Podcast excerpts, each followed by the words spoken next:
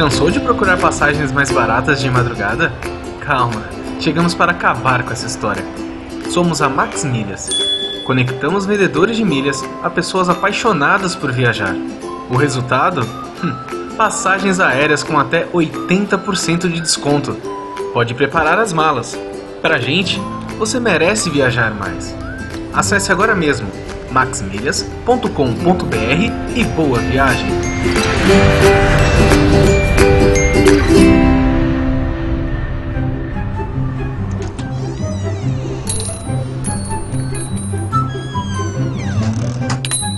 Poxa, que maneira essa lojinha que você abriu aqui com a Jujuba. É, tá, tá vendendo bastante. Aparentemente a crise não chegou até aqui. Cara, que maneiro. Mas quanto é que custa esse incenso aqui? O normal ou o quântico? Faz diferença? O normal só dá cheiro. O quântico custa 10 vezes mais, só que ele atrai energias da natureza e do amor.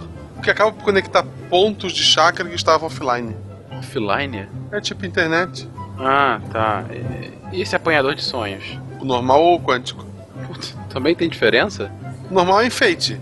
O quântico protege seus sonhos de espíritos ruins e energia negativa, além de proteger contra a frieira. Frieira? É, tem aula de natação aqui do lado. Ele sempre dá uma passada por aqui, eu achei que proteção contra a frieira ia ajudar a vender. Mas que absurdo! Bom, eu vou levar uma pulseira aqui pra Amanda. Boa. Mas só tem da quântica aqui. E tu quer da normal? A quântica combate o Aedes aegypti. eu quero a normal mesmo. Beleza, pega uma da quântica. Mas eu quero a normal. Não, eu te cobro o preço da normal, pode pegar a quântica. Isso não vai dar nenhum desfalque na loja? Não, eu sai tudo da mesma caixinha.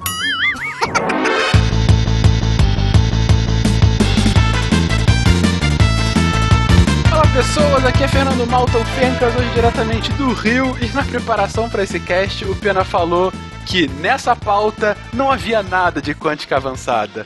Dado que no cast anterior meu cérebro já escorreu pelo nariz, eu espero muito para saber o quão burro eu sou até o final desse cast. ah, wala wala, ouvintes, aqui é o Pena de São Paulo. E Fencas, eu odeio assim te contar dessa forma, mas a gente nem arranhou a física quântica do jeito que a gente entende hoje pisa em cima mesmo, cara. Pisa em cima. Eu, eu acho que aqui não é o momento da DR. Eu acho que depois. e aí? Aqui é o Diogo e. Você sabe por que os físicos quânticos são ruins de cama?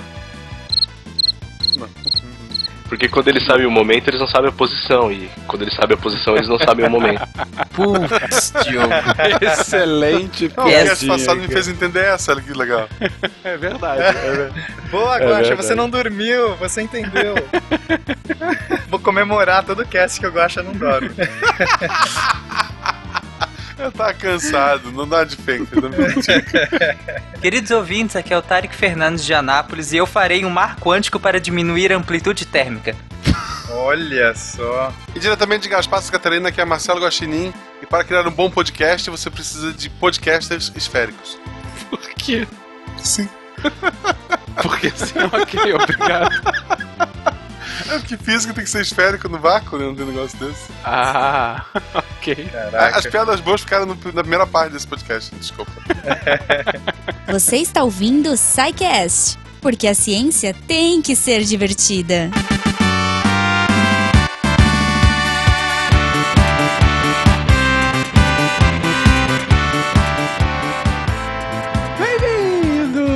Mais uma sessão de recadilhos do SciCast. Eu sou o Fencas. E eu sou a Jujuba. E aí, Goma, como é que você tá? Eu tô ótima. Tô, tô bem, tô bem. Voltamos aqui para mais um episódio Hard Science.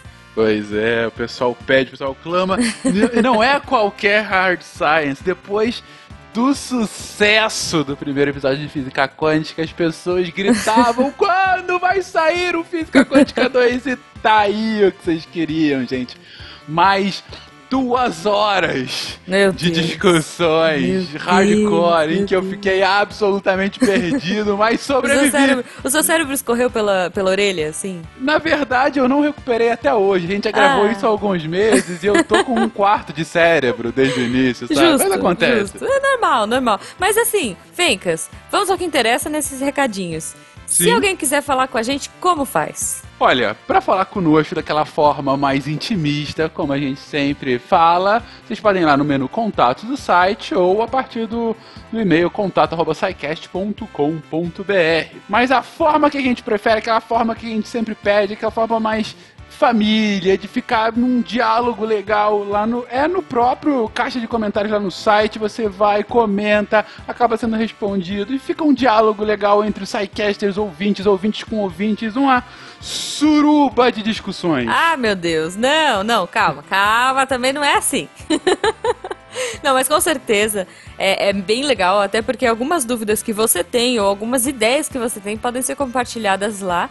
E a equipe de ciência tá lá a postos esperando para trocar ideia com você. Então, não perca a oportunidade. E quanta coisa legal que a gente já tá vendo nos comentários de complemento, de correção, de continuação da discussão. Quero ver o que, que vai ter nesse episódio.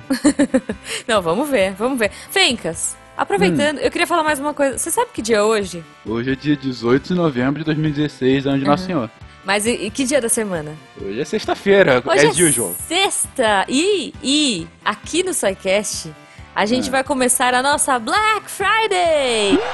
Antes, antes de todo mundo. Porque aqui não tem Black Friday, aqui vai ser, sei lá, é Black November Friday, sei lá, que, que seja, cara. Black November. Então, aproveitem as promoções, porque nesse final de novembro a gente tá na promoção da Black Friday. Entrem no site, é incrível. Ó, loja.sicast.com.br. Cara, tá, tá incrível o preço. Você entrou gente, lá pra ver? Gente, gente, eu, gente. Eu já eu comprei mais umas três. Não, exato. Eu entrei agora pra ver. Vou te dizer uma coisa. Sabe aquela camisa da Marie Curie? Aquela camisa lindona. Nossa, que legal, Marie Curie, igual a Maria. Uma é. frasezinha legal, o cast super legal. Eu quero, eu quero. Sabe quanto é que tá, gente? 30 reais a camisa. O, o Silmar ficou maluco. O Silmar, o Silmar está ficou, absolutamente insano. Ele ficou, ele, ele não tá, ele tá sem dormir com esse negócio do Cloud Radio. E aí dá nisso, entendeu? Ele vai pôr nos números lá, virou de humanas. Virou de humanas. Tá errando todos os números. Então aproveitem, ouvintes que tá lá, tudo em promoção. Vai acabar com o estoque da loja. E, e vai ser lindo. Entrem lá e confiram. Só mais uma, só mais uma. Sabe a camisa do Einstein? Aquela Einstein Kiss que a gente ah, falou, ah, maneiríssima, sei. bem sei, recente, né? Sei. 35 reais, gente! Ah, gente, agora. Essa eu não tenho ainda, essa eu não tenho, vou pegar, vou pegar antes que não, acabe. Não, é, é, agora, é agora. É agora, é agora. Loja.sicast.com.br, garanta já a sua antes que acabe, que vai acabar, vai acabar rápido. Vai, com, com certeza. Se você tá ouvindo isso depois, perdeu. Perdeu, já Sim. era, acabou. Já era. Mas a gente quer aproveitar também e dar um recado. A gente tá falando aí toda semana que a gente tá com o apoio da Lura, e os caras são parceiros, eles são muito gente boa. Então a gente vai aqui fazer mais um recadinho para eles, para você que ainda não conhece ou você que não ouviu. Algumas semanas atrás a gente anunciou, inclusive tá um episódio incrível, que é o do Alan Turing. Então a gente queria falar para vocês, se ainda não conhecem a Alura, gente, cursos online de tecnologia, onde você vai aprender programação, design, marketing digital, front-end, que eu já expliquei o que é front-end, já aprendi, é, desenvolvimento mobile. Cara, é, tem muita coisa, muito curso, não de um deixe tudo. de ver. Tem, tem, é, uhum. acho que são, tipo, sei lá, 200 e poucos cursos lá. 270 cursos. Ah, isso, né, foi o que eu disse. E, cara, você paga um plano anual, você paga, tipo, sei lá, um, uma, um pouquinho por mês. E você tem acesso a todos os cursos. Se você for um cara, meu, você tá parado, ou você tá com tempo livre, você tá estudando. É, é ótimo, porque você pode estudar o dia inteiro. Ou você não pode, você só pode estudar à noite. Meu, você faz os seus horários, você se programa, porque tá tudo lá disponível na íntegra para você estudar. E se você tá falando assim, ah, mas eu estou com pouco dinheiro, o que, que o SciCast pode me ajudar? se você, ouvinte do SciCast, for lá em alura.com.br barra promocal barra SciCast, o link vai estar no o post. O link no post, é. Você tem 10% de desconto para fazer de um tudo aqui na Alura. Gente, agora é Sim. é hora, agora é hora de você se aperfeiçoar, aprender alguma coisa nova, enfim alura.com.br, vão lá com eles, que eles Exato. sabem o que eles estão fazendo. Exato. E aí, como esse episódio é um episódio de hard science, tem tudo a ver falar mais um pouquinho da Alura, né, Fencas? Sim. Porque, cara, sim. eles têm curso também de estrutura de dado, algoritmo, estatística, introdução a machine learning. É, ca cara, entre, assim, vai por mim. Entra lá, dá uma olhadinha, que você não vai se arrepender. É muito legal, é muito legal. Eu, eu tô pensando até, mas é que eu tô tão corrida com esse monte de coisa, a Comic Con chegando, é, eu não tenho tempo pra nada. Não tenho tempo pra não nada. tem tempo pra nada. E lembrando que dia 3 de dezembro, nas- no sábado, teremos o Encontro Nacional do Podcast. É isso Aquele aí. encontro em que toda a comunidade podcastal estará reunida fazendo um grande cumbaiá com vocês, queridos ouvintes. Então, estejam lá, acompanhem, enfim. O pessoal do SciCast vai estar, na verdade, os quatro dias. Uhum. É, uma galera grande do SciCast, mas é que no sábado vai ser o ápice, Vai, onde vai o ser. podcast vai ecoar por toda a terra brasileira. Sim, estaremos todos lá. Não percam a oportunidade de nos abraçar. Pra quem falou, ah, poxa, mas eu não tenho convite, eu não consegui. Gente, é, tem essa, né? A Comic Con é assim. Às vezes eles vão confirmando em cima, mas não se preocupem, a gente vai tentar organizar depois da Comic Con um encontro, não sei ainda onde, em algum barzinho, em algum lugar, pra encontrar todo mundo que não puder ir. Então fique Abraçaremos esperto. todos. Acompanhe a gente nas redes sociais, as redes sociais estão aí. E vamos, vamos nessa, que eu quero ver todo mundo que puder, hein? É isso aí. Então, isso já tá grande demais. Vamos logo Sim. pro episódio que o pessoal vai começar a bater na gente. Vamos, vamos. Nenhuma outra teoria do mundo físico causou tanta consternação quanto a teoria quântica, pois nenhuma outra teoria destruiu tão completamente os conceitos anteriormente estimados da física clássica e nossa apreensão cotidiana da realidade. Para os filósofos, tem sido um terreno de aventura epistemológica, de pessimismo sobre a capacidade da ciência de expor a verdade última. Para os físicos, exigiu um confronto com a natureza da realidade física e uma inalação inebriante de novas atitudes.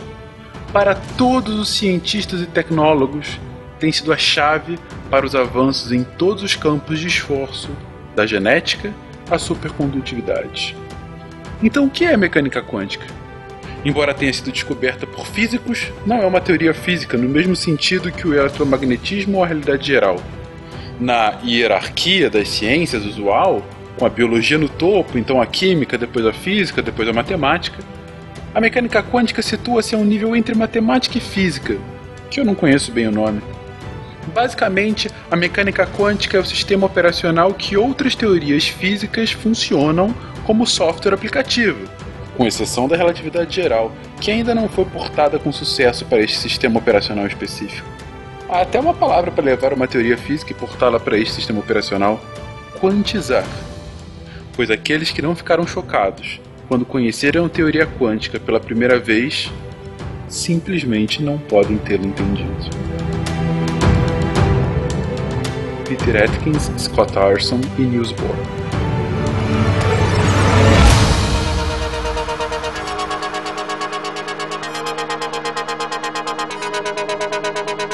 Queridões, estamos aqui novamente. Primeiro cast, como eu coloquei na minha apresentação, meu cérebro escorreu pelo nariz porque as coisas.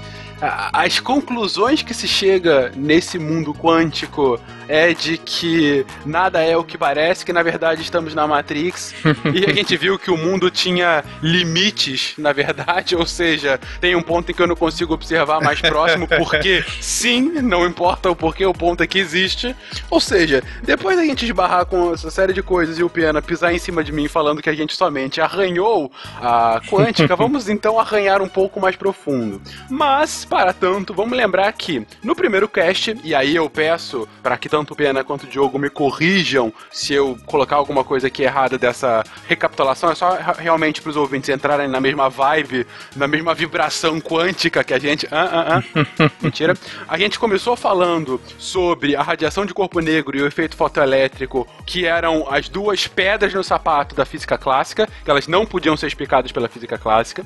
E justamente a partir da discussão das duas, em especial pelo já querido por esse podcast, na verdade por todos os físicos e cientistas do mundo, Albert Einstein, chegamos a explicações que levaram ao fim a um novo modelo atômico. A partir do momento em que o próprio elétron começou a ser observado não só, só como uma partícula, mas também como uma onda. Não, em especial a contribuição aí que foi relevante é a do Louis de Broglie, que Uhum. foi de que qualquer coisa, qualquer partícula é uma onda e qualquer onda é uma partícula. Esse é o princípio da partícula onda que ele trouxe. Ele estendeu o que o Einstein viu ali para a luz, quanto é da luz, ele estendeu para todas as coisas. E aí foi realmente que abriu o universo. Exatamente. E a partir dessa lógica que você tinha a- as duas coisas num mesmo objeto, que tinham as duas lógicas de onda e partícula num mesma, mesmo material, você tem uma nova interpretação do próprio modelo atômico. E aí toda aquela explicação, que pra mim foi a coisa mais bonita do cast anterior, que é de se entender o porquê da posição dos elétrons na eletrosfera. O porquê da lógica de eh, a eletrosfera só poder ser composta naqueles locais exatos, que tem muito a ver, que tem tudo a ver justamente com o movimento ondulatório desses elétrons. Perfeito. Mais explicações, por favor, voltem no último cast, que é uma explicação linda. O Pena conseguiu explicar uma coisa que, desenhando, você explica em 30 segundos. Ele conseguiu explicar perfeitamente aquilo somente em palavras. É, não Pra tenho mim foi- certeza se foi tão bom assim, né? Mas Não, você pra mim, conseguiu entender. Eu entendi, cara. Eu fiquei tão feliz quando eu entendi. Que enfim, tá valendo. E a partir justamente dessa explicação de onda-partícula do De Broglie, perdão, o Pena vai bater em mim, do De Broglie, Não, tá, não, tá bom, pode ser com R normal mesmo. Só que eu sou chato. a gente chega ao ponto final do nosso cast, que foi primeiro a introdução da equação de onda do Schrödinger, e então que foi aquela lógica de, olha, se a partícula poderia se comportar como onda, logo ela deve obedecer a equações de ondas, né? E aí chegou-se aos níveis quânticos do modelo de Bohr, chegando finalmente à escola de Copenhagen, em que o Heisenberg deu uma outra interpretação àquela de Schrödinger sobre o que que era, afinal, como funcionava essa quântica. E a gente já falou no último episódio, mas para que a gente consiga entender esse episódio, a gente puxa a partir daqui sobre o que é essa interpretação de Copenhagen. Então, aí eu deixo para vocês. Eu falei tudo que eu lembrava, eu falei tudo que eu havia entendido. Deixa agora eu ficar aqui observando meu, o restante do meu cérebro escorrer pelo nariz. Por favor, pessoas. Que eu lembro do episódio passado que a gente fez um monte de piada com o gato e o gato não apareceu. É, é, agora a gente vai ter que trazer esse gato aí na parada. Mas Ou não, né? ou não.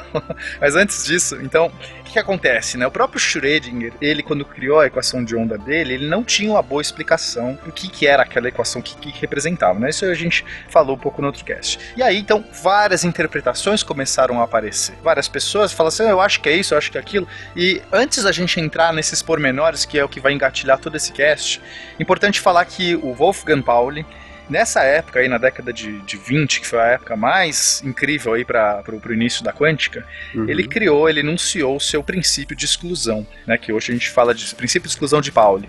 O que, que ele disse é que, basicamente, dois elétrons não poderiam coabitar o mesmo nível quântico. A gente não poderia ter dois elétrons com os mesmos números quânticos idênticos um ao outro. Isso tem a ver um pouco com um- uma ideia de que seria impossível você é, saber a diferença. Deixa eu falar de outra maneira. Como é que eu sei a diferença de duas bolinhas? Eu tenho duas bolinhas na minha frente, tá? Duas bom. bolinhas. Como é que eu sei que elas são diferentes? Fencas, como é que você sabe que elas são diferentes, que não é a mesma? Bom, porque na lógica da física clássica, dois corpos não podem ocupar o mesmo lugar no espaço. Se eu tô vendo duas, são duas diferentes.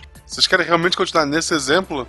Vai, na- calma, que eu acho. É, a questão de- das duas bolinhas para separar. Se, se a gente pegasse as características das duas e o lugar no espaço em que elas estão, não daria para diferenciar? Exatamente. Você consegue ver que elas estão em lugares diferentes, você consegue perceber que elas têm propriedades diferentes, talvez uma cor diferente, talvez uma rugosidade, qualquer coisa que você consiga analisar e você fala, elas são diferentes, elas tem uma aqui, tem outra ali, uma é azul, uma outra amarela. Como que você discerne elétrons? Porque você primeiro não sabe onde eles estão. Você não consegue ver a posição exata onde ele está. Começa aí, você já não consegue falar assim, tem um aqui, outro aqui. Você faz uma medição, vê um elétron, depois você faz outra medição, como é que você sabe que é o mesmo elétron ou é outro? Essa é que é a grande dificuldade que começou a abrir novas discussões. Como é que eu sei que é a mesma partícula ou se é outra? Não é tão simples. Então, a forma como você vê, você tem que, que a gente consegue medir sistemas é através dos níveis de energia. Lembra que eu falei? A gente não sabe exatamente onde o elétron está. A gente pode fazer uma medição, ver que ele está aqui, mas amanhã ele, ou daqui dois segundos, ele já pode pode estar em outro lugar. Agora, se ele está num nível de energia, você mede ele num nível de energia e aí você tem vários níveis, é, números quânticos para definir. Eu não entrei muito nesses detalhes, mas acho que agora vale falar. Por exemplo, no átomo de hidrogênio, você tem, além do nível de energia que ele está, você vai ter qual o spin que ele está, qual o momento angular que ele vai estar, tá, qual uhum. o momento magnético numa dimensão específica ele está. Então, assim, são um monte de medições que você pode fazer. É, falando numa lógica de ensino médio, para quem ainda está estudando isso, para quem aprendeu isso na escola, os números quânticos é basicamente como se fosse, por assim dizer, um endereço né, do, do elétron. Não que você vá conseguir com exatidão, mas eles, como o Pena falou, tem o, alguns números quânticos, por exemplo, o primário, que para quem lembra é aquele K, L, M, N, ou 1, 2, 3, 4. Aí tem o secundário, que aí de acordo com ele você vai SPDF, justamente você usa para fazer a distribuição eletrônica do átomo que você quer. E aí depois tem os magnéticos também, que aí vai e o spin, né, que é o sentido do elétron. Exatamente. É, é todo aquele terror que as pessoas sentiam lá nas aulas de é, química, né, que é onde a gente vai ver essa distribuição dos elétrons, eletrosfera, tudo isso vem, na verdade, dos números quânticos, né? A gente não, não é explicado com pormenores, mas é, basicamente são propriedades que você mede como que o elétron está naquele átomo. Então, ele, tanto a órbita que ele está girando, quanto como que o spin dele, como que o giro intrínseco dele, que a gente associa com um giro intrínseco, embora seja uma bobagem, é só uma analogia clássica. O elétron não está girando intrinsecamente, mas ele tem um momento próprio, angular próprio, assim como, como ele está ordenado, o seu orbital está distribuído nessa eletrosfera, vai ter um momento magnético também, vai ter um, um campo magnético que ele gera, já que ele é uma carga negativa. Você consegue medir tudo isso e atribuir números quânticos. Inclusive, o número quântico também, para alguns elementos, você consegue inclusive saber em que lugar da tabela periódica os elementos estão de acordo com o número quântico quântico dele. E aí a importância na química, por exemplo. Exatamente. Todas as ligações químicas a gente vai vão ser rededuzidas a partir agora desses números quânticos. Mas então é assim que o Pauli entendeu que a gente poderia, que seria o princípio que ele usou de dois corpos não podem ocupar o mesmo lugar no espaço. É, não faz mais sentido falar de espaço, não faz mais sentido falar de posição nessa nova analogia, mas faz sentido falar de números quânticos. Você não pode ter duas partículas com os mesmos números quânticos porque elas se tornariam indistinguíveis. Elas estão de todas as formas idênticas e você não tem como saber se é uma ou se é outra, e portanto que são a mesma, é, só existe uma ali naquele estado. Porque não tem como você ter qualquer tipo de medição que vai te dar uma diferença. Então, é, esse é o princípio de exclusão de Pauli, que diz que duas partículas não podem coorbitar, coabitar o mesmo número quântico em todos os seus níveis. Então, ela pode estar no mesmo orbital, mas não pode estar com o mesmo spin, por exemplo. Como a gente tem, por exemplo, o elétron que tem spin meio, intrínseco meio, que a gente esse é o número que a gente usa na quântica. Então você pode ter uma com spin mais meio e outra com spin menos meio. Uhum. Então você pode ter duas partículas no mesmo orbital, desde que elas tenham spins trocados. Então, assim, como vocês colocaram ali, o número quântico é meio que o endereço, mas é um endereço aproximado, porque você tem uma noção da região onde ela orbita, mas você não tem exatamente a posição, até porque, pelo que a gente comentou no cast anterior, sobre ou eu sei a posição ou eu sei a velocidade. Isso, vou tentar explicar mais básico ainda. Você pode fazer medições no seu sistema e dependendo da medição que você faz, você consegue a resposta daquilo que está medindo. Então, eu posso medir energia, eu não só estou medindo energia, não estou medindo posição. Eu consigo fazer uma medição de energia usando, por exemplo, a radiação do fóton que o elétron emite. Eu não sei onde ele está, eu não faço ideia qual a velocidade dele, não faço ideia nada a não ser, por exemplo, que ele tem aquela energia 3, dá um número, ok? Então eu falo assim, uhum. ah, esse elétron tem energia 3. Onde ele está? Não sei. Eu posso depois fazer uma outra medição, perguntar perguntar: onde você está, Elétron? Aí eu posso descobrir: ah, ele está exatamente aqui. Mas eu não sei a velocidade que ele estava, eu não sei as outras propriedades dele. Então, a gente usa o princípio da conservação de energia para fazer a equação de Schrödinger. Lembra que eu falei que ele usou esse princípio, apenas esse princípio, para criar a equação dele. Então, fazer as perguntas de qual energia o elétron está são perguntas mais simples dessa equação te responder. Basicamente, a gente tem um operador chamado Hamiltoniana, também não quero entrar muito nos detalhes, que diz que dá a energia do sistema sistema, e quando você opera esse operador no seu sistema, ele vai te dar o estado de energia do sistema. Isso é a coisa mais básica que a gente pode fazer na equação de Schrödinger. Tá? Perguntar a posição e velocidade é uma pergunta mais difícil, mais complexa. Tá? Ah, não sei se a palavra é essa, mas é menos intuitiva. A pergunta de energia é a mais intuitiva que você pode fazer, visto que você partiu do princípio de conservação da energia, ok? Uhum. Beleza, então você sabe qual o nível de energia que aquele elétron está, ok? Mesmo que eu não saiba exatamente a posição dele. E, Uhum. normalmente essa pergunta é relevante, porque se você onde ele está agora, amanhã ele já está em outro e agora a energia não. No momento que ele está naquela energia, ele não sai daquela energia, porque é um alto estado da nossa hamiltoniana. Então é muito mais relevante eu saber a energia que ele está, porque é uma coisa que tem uma informação prática que eu vou usar. Ah, o elétron está na energia 2, energia 3, energia 10, do que a posição. Ele está aqui, mas agora eu já não sei mais nada, para que, que importa? Beleza? Ajudou nesse, nesse ponto? Uhum. Por trás da nossa realidade cotidiana, existe um mundo fascinante onde tudo que compreendemos sobre o universo está errado. Então, Pena, você acabou de explicar o porquê que faz mais sentido é, averiguar a energia e não a posição, porque a posição muda a energia, continua estável. No geral, eu não quero generalizar porque tem alguns casos que conhecer a posição, o momento é mais importante, mas no geral, como a gente está partindo desse pressuposto da energia, fazer a pergunta de energia, principalmente para um átomo de hidrogênio, faz mais sentido que saber exatamente a posição do elétron, ok? Beleza. Então, essa escola de Copenhagen, ela usou esse princípio também como uma das suas bases, e eu acho que vale agora a gente dar uma listada em o que, que é essa interpretação, exatamente o que, que ela diz sobre essa nova quântica que estava nascendo. Primeiro ponto é a função de onda, que é o- esse psi da equação de Schrödinger, ela representa o estado do sistema. Ela reúne tudo que pode ser conhecido do sistema antes de uma observação. Uhum. Não existem variáveis escondidas, ou seja, não tem outra coisa ali que se possa conhecer a não ser aquilo. Aquilo tem tudo. Diferente da interpretação do Einstein, por exemplo, que ele achava que existiam coisas que a gente ainda não viu ali e que quando a gente conhecesse a gente poderia dar um caráter determinístico à equação. E essa equação ela vai evoluir, né, tranquila no tempo, se ela estiver isolada de outras interferências do sistema. Então, né, eu consigo medir a, eu coloco lá o sistema num certo estado e esse estado a partir de agora vai evoluir no tempo enquanto não sofrer nenhuma interferência da maneira bem conhecida pela equação de Schrödinger. É isso.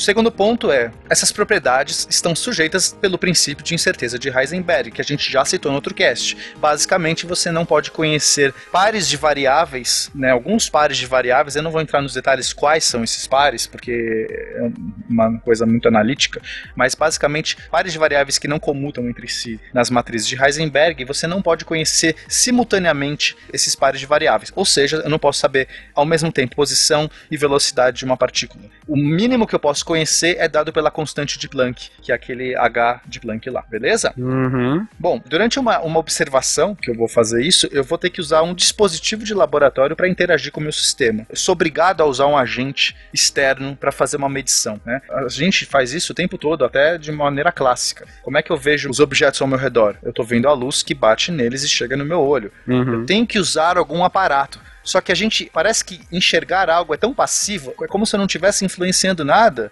que a gente acaba achando que observar algo é a gente não interfere em nada, mas não. A luz que eu estou usando para ver esses objetos está esquentando esses objetos, está de algum jeito arrancando elétrons desses objetos, mas não faz nada visível para mim, parece que não está acontecendo nada. Agora, quando a gente está no mundo quântico, não. O nosso observador vai influenciar. E no momento que você faz essa medição, que é o que importa pra gente, a função de onda colapsa. Ou seja, ela se modifica para o alto valor, já explico direito o que é esse alto valor, do seu observável. Então, basicamente, você tem uma sobreposição de todas as possibilidades que aquela partícula tem, e ela está nessa sobreposição.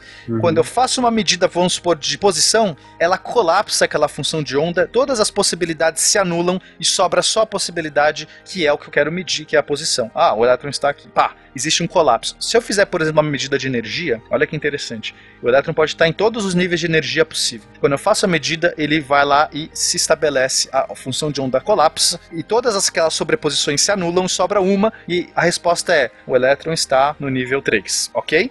Só que, por exemplo, olha que legal, se eu fizer uma nova medida desse sistema, ele continua no nível 3. Eu posso medir 100 vezes esse sistema, ele vai continuar no nível 3. Depois que eu fiz a primeira medida, a função colapsou e agora ele não pode estar em todos os estados, ele só pode estar no estado que foi medido. Se eu não tivesse feito a primeira medida, né, nunca fiz nenhuma medição, e aí eu faço uma primeira medição, agora ele pode estar em qualquer estado, de repente ele está no nível 5, entende? Uhum. Esse colapso é uma coisa muito específica que é pouco intuitiva pra gente. A função de onda, ela realmente estava em todos os níveis de energia possível. Quando você faz a medição, ela se estabelece, ela se define, né? Em princípio, por uma lógica apenas probabilística, que é o que o Einstein, por exemplo, nega. Ele não quer que seja probabilístico, ele quer que exista um, alguma coisa por trás que defina isso. E aí essa função se estabelece. E a partir de, de agora, se você não interferir no sistema, como a gente está falando de energia e não de posição, se eu fizer uma nova medida, ele sempre vai estar na mesma energia.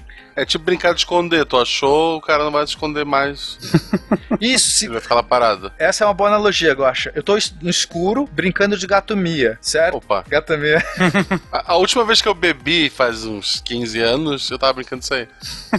Quando tá, olha só, eu tô brincando lá de gatomia. Eu não falei ainda nenhuma vez é, gato, né? Pra quem não sabe a brincadeira, você fala gato, as outras pessoas respondem Mia, tá no escuro. E aí com o som que elas respondem, você fala, ah, tem alguém aqui. Você vai atrás, só que tá escuro. Aí você fala de novo, gato. Aí a pessoa fala Mia, e aí você, e ela pode estar andando na sala e você vai caçando ela, ok? Essa é a brincadeira. Isso. Essa é a É versão. legal jogar com grupos mistos, gente. É legal jogar pelado. Não, enfim.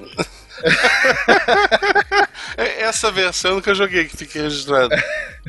Ok. Voltando para a quântica. Quando eu eu tô nesse quarto escuro, enquanto eu não falar gato nenhuma vez, de fato, a partícula, que é o que eu quero caçar, pode estar em todo o quarto. E ela está em todo o quarto. Não é que ela pode estar, é isso que é importante. Ela está, a função de onda que define ela está em todos os lugares. Mas no momento que eu falo gato, ela responde Mia, essa função de onda que estava em todos os lugares se colapsa e se define e ela aparece num único lugar. E ela fala Mia daquele lugar. that. Só que, se eu fizer perguntar gato de novo, ela vai falar Mia do mesmo lugar. Ela nunca mais miará em qualquer outro lugar que não aquele inicial. Isso, ela tá lá te esperando, Pena. A não ser que você faça uma alteração no sistema, interfira no sistema. Ela pode, de novo, né? Se joga um- uma luz ali, o elétron pode ter ganhado energia, saído daquela energia. Mas o que eu quero dizer, quando você faz medição de energia, a partícula se define e ela vai ficar naquela energia para sempre até que você faça uma interferência no sistema de novo. Agora, se for posição, não, né? Se eu estiver medindo posição, que a ruim a analogia do gato era com posição, né? Então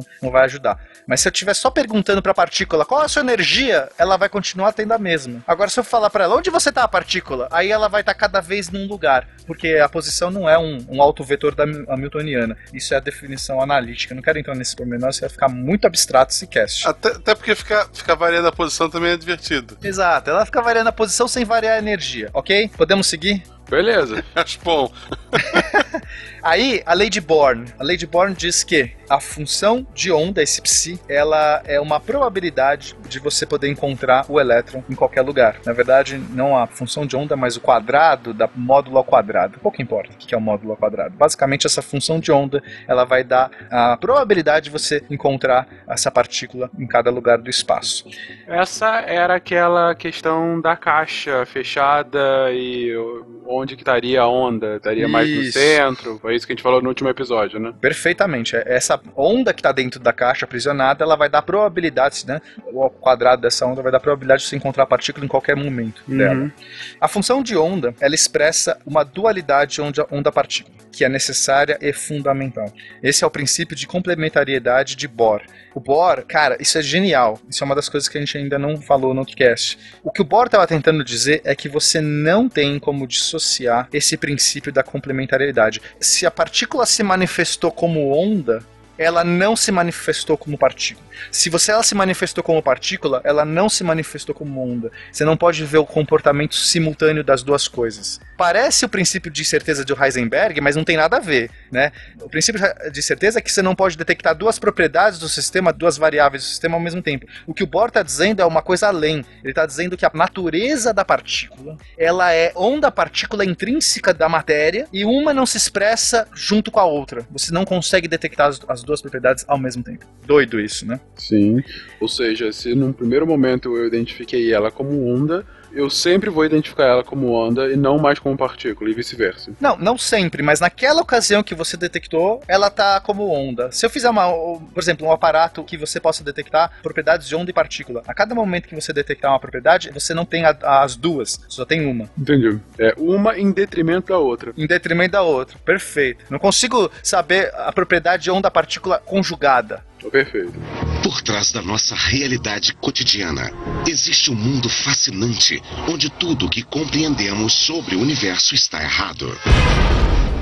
Os funcionamentos internos de processos atômicos e subatômicos são necessariamente e essencialmente inacessíveis a uma observação direta. Basicamente, é, um observador vai sempre perturbar o seu experimento, ok? Esse é o princípio que diz que sempre um observador influencia no seu próprio experimento. Sim. Uh, isso tem a ver com aquela experiência de dupla fenda, e é naquele momento em que o cientista começa a medir e que a matéria deixa de ser partícula e começa a ser sempre registrada como onda. Porque ele começou a medir. Cara, mas isso, é, isso é muito importante, Fencas, porque hum. não é simplesmente pela existência de um observador que o sistema sempre vai ser influenciado no momento que você faz a medição. Não é por causa da existência do observador. É quase como se fosse um princípio essencial de que a natureza mais intrínseca ela é inacessível para uma observação direta, entende? É difícil explicar isso, o que esse princípio está tá tentando dizer. É quase como se a gente não tem chance, não tem uma questão tecnológica, não é uma questão.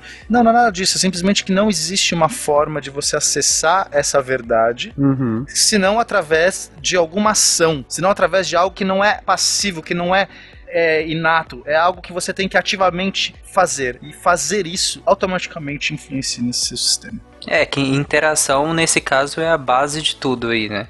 Sem interação não tem como fazer nada. E com interação altera tudo. Exatamente quanto menor a partícula, eu acho que vai ficar claro nesse sentido. Quanto menor a gente está entrando nesse mundo subatômico, a gente tem que usar as próprias partículas subatômicas, que são as menores coisas que a gente tem, para testar outras partículas subatômicas. Eu não tenho uma coisa menor para testar. Uhum. Entende isso? Se eu estiver falando de objetos macroscópicos, eu posso usar coisas muito sutis que não vão influenciar e vou medir. Agora, quando, como é que eu vou medir o quark? Como é que eu vou medir o gluon? Né? Que vocês adoram o gluon.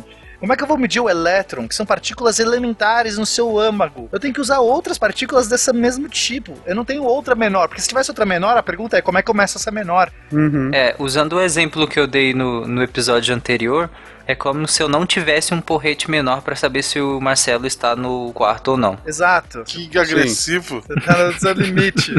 Enfim, então, isso é uma coisa é, quase filosófica o que ele quer dizer, porque chega um limite na realidade que isso vai acontecer. Inclusive o próprio Feynman fala isso, que eu acho muito legal. As coisas têm o tamanho que têm porque é dado pela métrica da constante de Planck. Se a constante de Planck fosse outra, as coisas teriam outros tamanhos, porque o pixel era outro. O que ele está tentando falar, o Feynman, é, é, é, todas as coisas são definidas a partir do pixel. E sempre vai existir esse pixel dessa forma, nesse conceito que a gente tem. Vai, em algum momento sempre vai ter uma partícula mais, mais elementar do que a outra. E essa é a nossa nova base para medir a realidade. Enfim, então é bem filosófico. É, o pixel aqui é um, por favor, pixel com algumas aspas. Na verdade, é aquele ponto, como a gente comentou no cast anterior, é aquele ponto fundamental sobre o qual a realidade está assentada. Que é, é um ponto tão fundamental, de fato, que a gente não tem como ir além. É, é algo como o Pena está colocando. E isso é talvez o ponto de maior dificuldade de compreensão para nossa rotina, né? Para o nosso dia a dia. Que a gente está falando de algo tão inacreditavelmente pequeno que não tem como um instrumento menor ainda para interagir com esse pequeno. Porque se existisse um instrumento menor ainda, seria esse instrumento menor ainda a nova definição. É, é esse que é o ponto. Exatamente. Precisaria Exatamente. de outro para medir esse, para a gente saber que ele é o menor. Exato. Enfim, e aí o final dessa interpretação toda é amarrada quando ele fala que quando você tem números quânticos grandes, no limite onde esses números quânticos crescem, né, as energias aumentam, você recupera a mecânica clássica né? A gente também citou isso no outro cast, uhum. mas agora a gente está resumindo tudo. Então, basicamente, quando eu. Eh, esses números que são 1, 2, 3, quando eu levo eles para muito grande, a gente vai recuperar os nossos estados clássicos e a matéria vai se comportar como as leis de Newton. É isso. Uhum. E aí a gente lembra do exemplo exemplo que o Pena deu no último episódio com relação à bola de beisebol, falando que a bola de beisebol, quando arremessada, ela tem um movimento de onda, mas é um movimento de onda tão inacreditavelmente minúsculo que é impossível a gente conseguir de fato chegar e observar de fato esse movimento ondulatório. Exatamente. E aí, meus queridos, o que acontece é o seguinte: essa interpretação de Copenhague começou a ficar muito forte, só que causou um rebuliço na comunidade científica. Ela não é digerível, principalmente para as pessoas que acham que esse comportamento probabilístico não poderia corresponder à realidade. Isso incomodou muita gente. E aí existiu o que a gente chama de os debates Einstein-Bohr. Porque ele foi. A gente tinha dois times, o, o time Einstein né? Que era basicamente era o Einstein, era o De Broglie e o Schrödinger e mais outros entusiastas, mas eram esses três. Você vê que são três pessoas essenciais para o fundamento da mecânica quântica. A gente já citou várias vezes esses nomes. Esses três combatendo o Tim Bohr, que era encabeçado pelo Bohr, pelo Heisenberg e pelo Born. Então, assim, foi muito interessante. Essas discussões aconteceram nas convenções. A cada quatro anos, se eu não me engano, acontecia uma convenção. Eu não lembro o nome da convenção. Acontece até hoje essa convenção, mas agora eu não, não me lembro. Naquela época era uma coisa muito. Começou, na verdade, nessa época. Acho uhum. que a primeira foto dessas convenções periódicas de físicos tá o Bohr, tá o Einstein, tá essa galera, assim. E eles começaram nessas convenções a, a debater. Só que com uma classe, isso é muito legal. A gente acha hoje, né, no nosso mundo da internet, que é um monte de gente lá xingando o outro. Ah, não sei o quê. Não, eles tinham uma classe porque existia um respeito muito grande a essas duas escolas. Por exemplo, o Einstein, ele, por mais que fosse radicalmente contra as ideias do Bohr, ele respeitava demais, assim, né, os dois dialogando eram em alto nível. Ninguém fazia um ataque pessoal, ninguém, não existia, sabe, esse tipo de falácia argumentativa. Quer dizer, eu tô falando dos relatos que a gente tem, tá, gente? Pode ser que isso foi também um pouco romantizado, mas até onde a gente sabe, não. Eles debatiam com elegância, na pura física da coisa, né? E aí era como é que eles iam fazer esses debates usando experimentos mentais porque eles não tinham aparatos para ficar discutindo. Ah, olha aqui, esse experimento físico deu esse resultado. Não, porque eles estavam falando de coisas que eles não tinham ainda tecnologia para conseguir, ou experimentos muito bons. Eles tinham, assim, a fenda dupla, sabe? Que era a coisa mais incrível que dava para você fazer nessa época. Falar que hoje em dia continua sendo uma coisa incrível. Não, a, o resultado ainda é incrível. Uhum. Mas eu digo assim, sabe? Eles não tinham coisas que a gente tem hoje, Sim. como um microscópio eletrônico, equipamentos que você vai ter uma sensibilidade para você explorar certas dificuldades ali e você uhum. falar, olha, é por esse caminho ou por, por aquele caminho. Porque a gente tá falando de algo intrinsecamente também muito pequeno que o mundo das ideias era mais fértil, né? a filosofia era mais fértil para ser explorada. Por isso que eu brinco que a física e a filosofia estão muito próximas, ainda mais quando a gente chega na quântica, porque eles debatiam através de ideias, por princípios, por postulados que deveriam fazer sentido, o que eu acho extremamente elegante. E aí nessas discussões aqui surge os nossos famosos experimentos, inclusive o próprio gato de Schrödinger. Mas tem uma frase célebre que eu acho que é legal falar, hum. que o Einstein, né, como a gente já citou, a interpretação de Copenhagen, ela é totalmente probabilística, ela diz que ela é fechada, não existe mais nada a não ser a, equação, a função de onda para você tirar a informação do sistema. Lembra, né? Isso foi o que a gente falou. Então, ou seja, a posição do elétron é probabilística. E aí o Einstein chegou a falar: Deus não joga dados com o universo, para dizer que isso não era impossível, que isso não poderia acontecer. E aí o Bohr, que né, ele respondeu de uma maneira elegante, mas basicamente o que ele quis dizer é: pare de dizer como Deus deve se comportar. tipo, cara, que, quem você para dizer como Deus tem que se comportar? Inclusive Stephen Hawking ele fala que Deus não só joga dados, como ele joga onde a gente não pode ver, né? É, ele usou essa frase, primeiro fazer uma brincadeira com essa que o Einstein disse, mas ele tava falando do buraco negro. Sim. É, vocês lembram que eu expliquei na primeira parte do podcast? O, o Guacha sentado na cama elástica e a gente jogando a bolinha em volta, nu. Eu tava nu, eu lembro. É, eu, eu, só lembro que todos os exemplos o Guacha tava por algum motivo nu, que mostra um pouco da sua mente doentia, Diogo. Mas por favor, continue. Bom, a gente pode aplicar o mesmo exemplo também para explicar rapidamente um buraco negro, né? A densidade dele é tão alta que tudo que passa próximo a ele, próximo da gravidade dele, ele atrai, certo? E ele diminui isso a estados que a gente ainda não tem como mensurar. Por exemplo, você não consegue imaginar colocar um planeta inteiro dentro de uma bolinha de gude, ou até com uma coisa menor que isso. É, é o que a gente chama de singularidade. A singularidade, sim. Isso, resumidamente, é a singularidade. Em contrapartida, Einstein já falava sobre radiação vinda de buracos negros Que, tipo, apesar dele não jogar qualquer coisa fora, algo ele emitia. E esse emitir é, de fato, um, uma radiação. Hawking fez uma pesquisa muito mais abrangente, claro que com muito mais recursos sobre, e conseguiu provar que realmente essa radiação ra sai disso. Hoje essa radiação é, é carinhosamente chamada de radiação Hawking, por isso. Provavelmente ela vai se tornar oficial um dia, mas eu não quero falar sobre isso porque eu já fico triste só de imaginar. não, assim, essa radiação hoje já é até bem conhecida, está bem definida até a radiação Hawking, a questão é mais a explicação por que, que ela vem.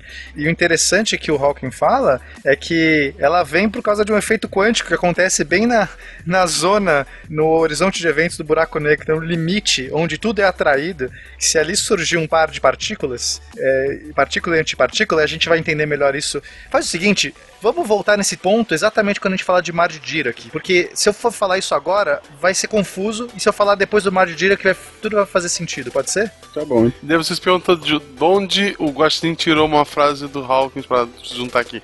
Foi de uma revista de RPG, em que era um artigo discutindo se o mestre devia jogar dados ou não, eles fizeram a caricatura do Einstein dizendo que Deus não jogava dados, e uma do Hawkins, e daí usaram toda uma analogia se devia usar o escudo do mestre, se não devia, se devia jogar o dado. Né? É bem legal, na Dragão Brasil. Ah, eu assinava Dragão Brasil. É, é um texto muito antigo.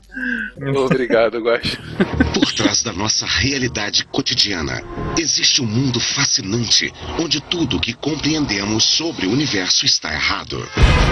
Recapitulando então aqui, gente. Nessa época, com o Tim Boyle e o Tim Einstein, a gente tinha diferentes interpretações possíveis para a mecânica quântica. O próprio De Broglie, né, que é o cara que fez, propôs o princípio da onda-partícula, ele acreditava muito no determinismo ele não podia conceber, assim como Einstein, que existiam essas coisas, flutuações aleatórias. O universo não pode ser aleatório, né? Então ele propôs o um negócio chamado teoria da onda piloto, que depois foi estendida mais por um outro físico chamado David Bohm, algumas décadas depois. Mas essa teoria, basicamente, ela dizia que existia a partícula e a onda. Eram duas coisas. Uhum. Toda partícula tinha uma onda agregada, associada, mas não era que a onda era a partícula nem a partícula era onda. Eram duas entidades que estavam ali juntas. A própria natureza de uma partícula vinha junto com uma onda, ok?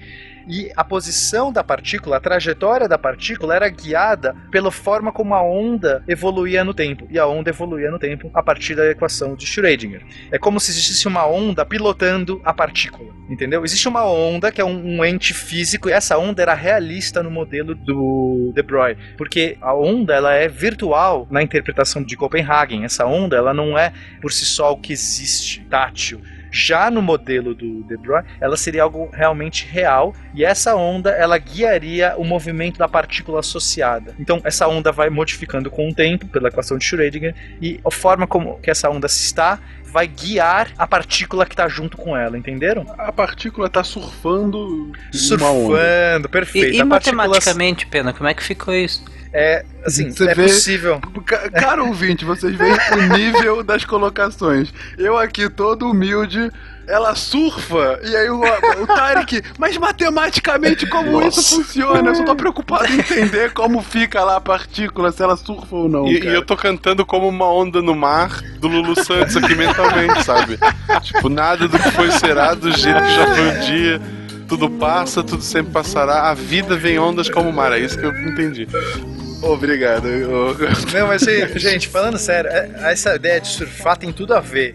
A onda diz como, assim, né, o formato da onda diz como que é possível surfar, mas no final a onda não é a partícula, o surfista não é a onda. É isso Uhum. que é o mais importante. Respondendo o Tarek, não é tão complicado, quer dizer, é um pouco complicado o modelo que ele criou, mas ele simplifica outras questões que são importantes. Eu não vou entrar nos pormenores da matemática, Tarek, porque acho que ninguém vai querer acompanhar esse cast. As fórmulas vão estar na prova, lá no- na última folha. Assim, não, claro que a gente não vai entrar aqui nas especificidades matemáticas até pra não complicar ainda mais. Eu só queria entender assim, se ele adaptou o que a gente tinha como matemática e ele foi acrescentando ou ele foi eliminando coisas pra chegar a, a esse malabarismo que ele chega. Não, ele coloca as duas entidades. Ele define o que é uma partícula e define o que é onda. Onda respeita a equação do Schrödinger. Isso, beleza. É, e aí ele coloca como uma partícula evolui no tempo, é, respeitando, surfando. Ele diz como uma partícula surfa e ele equaciona como que é o surf da partícula. E quando você integra essas duas coisas, funciona. Inclusive, funciona muito bem. O problema, a primeira coisa que funciona e, e é ótimo é que ele resolve o problema do colapso da função de onda. Lembra que eu falei para vocês que era uma coisa terrível?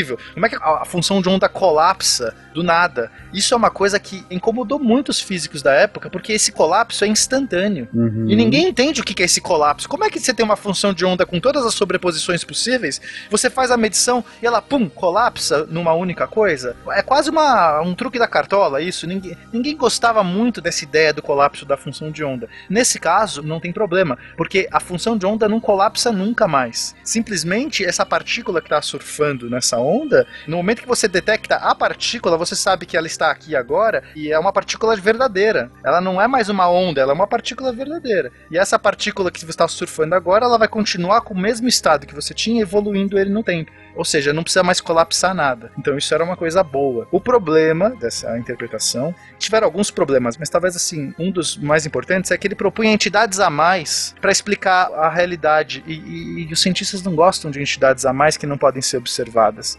porque a gente usa muito o princípio da navalha de Ockham, Uhum. que é o princípio da simplicidade. Tipo, se eu tenho um jeito mais simples, sabe? Porque choveu? A opção A é porque as nuvens se condensaram, a opção B veio um alienígena do espaço e falou e jogou um raio de chuva. Tipo, qual é mais simples, sabe? Então, é, esse é o princípio da navalha de Ockham. Então, é, ele colocou um adereço a mais ali que a gente não tinha nenhuma experiência ou experimento que pudesse detectar isoladamente a partícula dessa onda. Então, Mas pra eu entender, Pena, então, o que ele estava querendo explicar é o seguinte, olha, anteriormente, quando você fazia a medição de uma partícula, bom, da matéria, você colapsava a todas as ondas, então, naquele experimento anterior da caixa unidimensional, que você tinha, por exemplo, que você tinha infinitas ondas possíveis, você no Uhum. momento que fez a medição, você agora sabe qual é a posição da partícula e se você não mexer naquela partícula, se você não colocar mais energia naquela partícula, sempre que você voltar a mensurar, ela vai continuar no mesmo local. é o nível de energia. No mesmo nível de energia, perdão, Isso, no mesmo é. local, no mesmo nível de energia. Mas é perfeito exemplo. A posição da partícula vai ser, no momento que você fizer a medição, você vai pegar aquela onda do nível de energia que ela está, Isso. e a chance dela aparecer em, em algum lugar vai ser a- o tamanho da amplitude da onda naquele ponto. E aí, essa explicação nova, voltando à nossa analogia da onda, é você dizer: olha, na verdade, a partícula antes estava surfando uma infinitude de ondas, mas quando eu, eu comecei a mensuração, eu identifiquei qual é a onda que ela tá. Então, agora eu sei que ela vai ao longo do tempo aqui nessa onda em específico. É isso eu entendi totalmente errado? Eu acho que. Acho que é isso. É que eu não sei. Já Tá mais difícil a minha analogia do que a sua explicação. Não, não. Não é uma coisa fácil, gente. Tipo, é, Eu tô tentando explicar na minha cabeça. Na minha cabeça fez sentido. Eu tô tentando ver se a sua analogia ela responde plenamente ou se tem alguma coisa que não. Mas eu acho que sim. Não que existisse uma infinitude de ondas, a onda é a somatória dos todos os estados possíveis. Isso é uma coisa importante. Então você está surfando uma única onda, embora essa onda seja uma somatória de estados possíveis, Uhum. mas a partícula não está em todos os estados possíveis. A partícula é uma coisa só. Quando ela surfa, embora ela esteja surfando uma onda que é essa somatória toda, ela ainda assim está num, num único ponto. Ela está, ainda está em algum lugar. Que você não consegue medir de uma maneira direta, né? Sem você interferir nela. Uhum. Acho que é mais ou menos isso. Ok. Então você não precisa mais que a onda colapse, porque a onda é separada da própria partícula. E no outro modelo, onda e partícula é uma única, uma única entidade. Bom, esse é o ponto principal, né? Você acabou separando as duas entidades. Isso. E como isso evolui, Pena, a partir daí? Bom, essa teoria, na verdade, ela foi zoada muito na época desses debates, porque tinha um probleminha chamado de problema da localidade, que eu acho que é também importantíssimo pra gente entender. O problema da localidade diz que é usando a a teoria do Einstein. Você não pode transportar uma informação mais rápida do que a luz, ok? A Uhum. teoria do Einstein diz isso, relatividade. O problema é que essa teoria do De Broglie, ela precisava violar o princípio da localidade para que funcionasse. Então você tinha que ter informação sendo transportada mais rápida. Von Neumann chegou a deduzir uma equação dizendo que qualquer teoria de propriedades ocultas, ok? De variáveis ocultas, que essa era uma teoria de variável oculta, basicamente. Você estava colocando essa partícula e essa onda. A partícula tinha propriedades ocultas, posição e velocidade. Qualquer uma dessas teorias seria impossível respeitando os princípios físicos. Depois, essa dedução do von Neumann foi colocado como que não, é possível desde que fira o princípio da localidade, que é essa coisa que eu falei agora.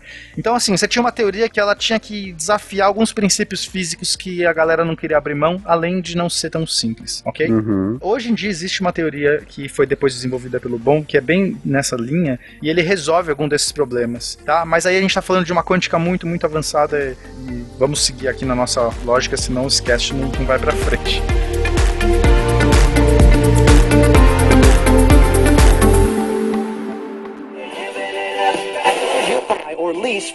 Bem-vindo à Rádio 2.0. Monetize conteúdo em áudio, anuncie, ouça, presencie o nascimento de um mundo feito de som. cloudradio.com.br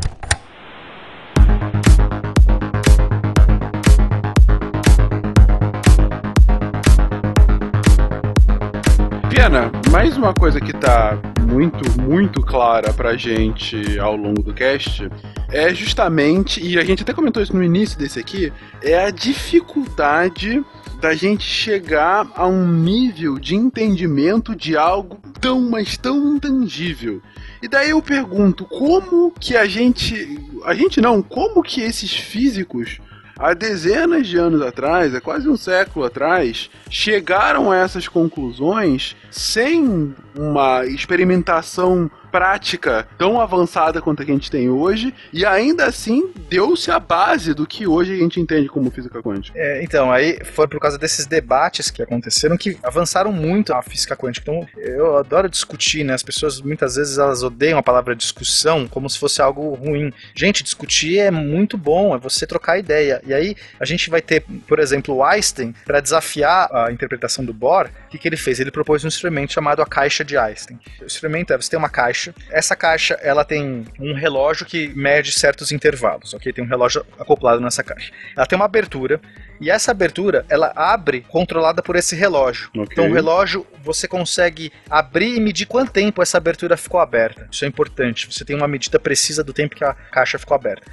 Quando ela abre, ela pode deixar escapar um fóton, porque essa caixa dentro dela tem uma radiação ali dentro, ok? Tem fótons voando ali dentro. Se ela abre, um fóton pode sair. No momento que o fóton sai, essa caixa está suspensa numa balança. Então, a variação do peso da balança, ela é a energia do fóton que escapou, perfeito? Ok, perfeito. Porque pela equação de Einstein, E igual a mc quadrado, Uhum. a energia pesa. Então, o fóton escapou, saiu uma energia da caixa e a caixa ficou mais leve. Eu consigo medir precisamente o tempo que levou e a energia do fóton. E aí, isso seria impossível pelo princípio da incerteza do Heisenberg, saber a energia, a variação de energia da caixa e o tempo dessa variação de energia simultaneamente. É exatamente como posição e velocidade. Uma Uhum. dessas variáveis é energia e tempo. Ok. E aí ele quebrou. Foi tão legal quando ele falou isso. Ele criou um instrumento mental que permitia medir a energia e o tempo simultaneamente. E aí o Bohr ficou arrasado. Foi super legal, assim, ele saiu daquele dia, tipo, porque ele ficou mal, ele ficou pensando em várias maneiras de conseguir resolver isso e, e Uhum. validar o princípio da incerteza do Heisenberg. E aí no dia seguinte ele volta com uma explicação incrível. Basicamente o que ele falou é que no momento que o fóton sai da caixa, Hum. ele vai gerar uma variação de momento, uma variação de velocidade na própria caixa. Tá, o fóton está se batendo ali dentro, voando. No momento que ele sai da caixa, ele impregnou um momento para essa caixa, uma velocidade para essa caixa. E essa medida de velocidade vai gerar um erro na balança. A balança não vai ter uma medida precisa. Como é que a gente mede a balança? A balança você está medindo a gravidade que está puxando ali. Mas quando você tem um momento a mais nessa caixa, uma velocidade a mais nessa caixa, isso implica uma incerteza na medição do peso. E essa incerteza na medição do peso é que restaura o princípio da incerteza do Heisenberg. Então você não consegue ter a medição precisa de tempo nem de energia da caixa. Porque o próprio momento poderia gerar uma variação no peso final. Exato. A balança né, da caixa não vai estar precisamente no número. Ela vai Uhum. estar num- balançando. A caixa vai estar balançando, em outras palavras. Mesmo que seja quântica, mesmo que seja num nível ínfimo, é uma incerteza. E essa incerteza é o suficiente para salvar o experimento. Por isso que eu estou falando, não é que fica aquela briga de internet, um, ah, não, você é o chato, não provou nada. O Einstein reconheceu que a solução do Bohr foi de acordo e resolveu, sabe? É elegante isso, né? Porque ele poderia continuar lá, não, mas pera, não sei o que. Não, foi, foi super legal. Pena, só pra, pra ver se eu entendi. Essa questão é, ele, na saída dele, a própria saída dele da caixa gera um momento na própria caixa que já não tem como medir exatamente qual era o peso da caixa com ele dentro antes. Não na saída, mas no último impacto. Tá, vou, vou explicar direito. O fóton lá dentro tá se batendo em várias paredes, ok? Mas todo Uhum. choque que ele dá, ele, ele dá momento pra caixa. Todo choque. Ele bateu numa parede, balançou a caixa pra esquerda. Só que esse fóton, se ele não é absorvido pela caixa, não importa se ele é absorvido, porque ele é reemitido, tá? Vamos pensar que ele não é absorvido. Quando ele se chocar na parede oposta, ele vai devolver aquele momento. Basicamente, como o centro de massa daquela caixa vai sempre estar igual e parado, porque o fóton e a caixa é um sistema só. Quando o fóton sai dessa caixa, o fóton carrega momento com ele. O fóton tem momento, tem energia, tem, tem velocidade. E a caixa agora, ela vai ter. O centro de massa desse sistema agora conjunto não é o mesmo. Ela vai sofrer um momento oposto daquele que o fóton saiu. E esse momento oposto, essa velocidade oposta do fóton que saiu, vai gerar essa incerteza na leitura. Sacaram? Sim, sim. E, e mesmo esperar o tempo que for, esse momento não volta. Essa medição não volta ao normal. Não, é, é assim, essa incerteza existiu, né? E aí não, não tem mais o que fazer. Só precisava provar que existe uma incerteza, que não é absoluta, você não consegue medir preciso as duas quantidades e não tem mais o que fazer. Essa incerteza existe. Você não sabe exatamente a energia que o fóton carregou pra fora, porque você não sabe exatamente a energia da caixa depois. É isso. Por trás da nossa realidade cotidiana, existe um mundo fascinante onde tudo que compreendemos sobre o universo está errado. Ok, então entendemos a caixa de Einstein. Que outras explicações eram dadas? Que outros exercícios foram feitos, debates que foram a partir desses? Bom, o, o Einstein continuou tentando, né? Ele não desiste nunca, ele é tipo brasileiro. E aí É. ele, tem, ele propôs um outro paradoxo, que é o paradoxo EPR. E de Einstein, PR eu não lembro, eram outros físicos, tipo a, a sigla dos três físicos que proporam, tá? Mas enfim. Einstein pensa e raciocina, vai. Tá, existia um efeito quântico já conhecido nessa época que era o emaranhamento. Quer dizer, não, não tinha sido observado, mas era uma solução possível nas equações de Schrödinger, que você conseguia gerar duas partículas acopladas quanticamente, porque elas respeitam a mesma função de onda. E o que acontece? Se você altera uma dessas partículas, você faz uma medição numa dessas partículas, a outra partícula instantaneamente adquire o estado complementar. É uma coisa muito louca. Até hoje isso é muito louco. Isso, a gente está falando de uma coisa que foi proposta lá na década de 20, e até hoje isso é uma das coisas mais incríveis que as pessoas podem imaginar, um efeito da quântica, que eu chamo de emaranhamento de partículas. Então eu consigo fazer um estado acoplado de duas partículas, dois fótons, dois elétrons, não importa o que sejam. Eles saem voando um para cada lado, tá? Então um tá indo para direita, um para esquerda. E aí em algum momento eu pego esse fóton que tá indo para direita e faço uma medição nele. Os dois fótons estão em todos os estados possíveis. Lembra? Eles saíram, você não mediu, eles estão na sobreposição. Quando um deles se define, o outro se define ao mesmo tempo. Vai, eu penso assim, eu tenho um fóton no estado colorido de múltiplas cores, ok? Uhum. Vamos pensar em cor que facilita. Eu tenho dois fótons, eles estão acoplados, eles têm o arco-íris. A cor deles é arco-íris, ele tem todas as cores. Certo. No momento que eu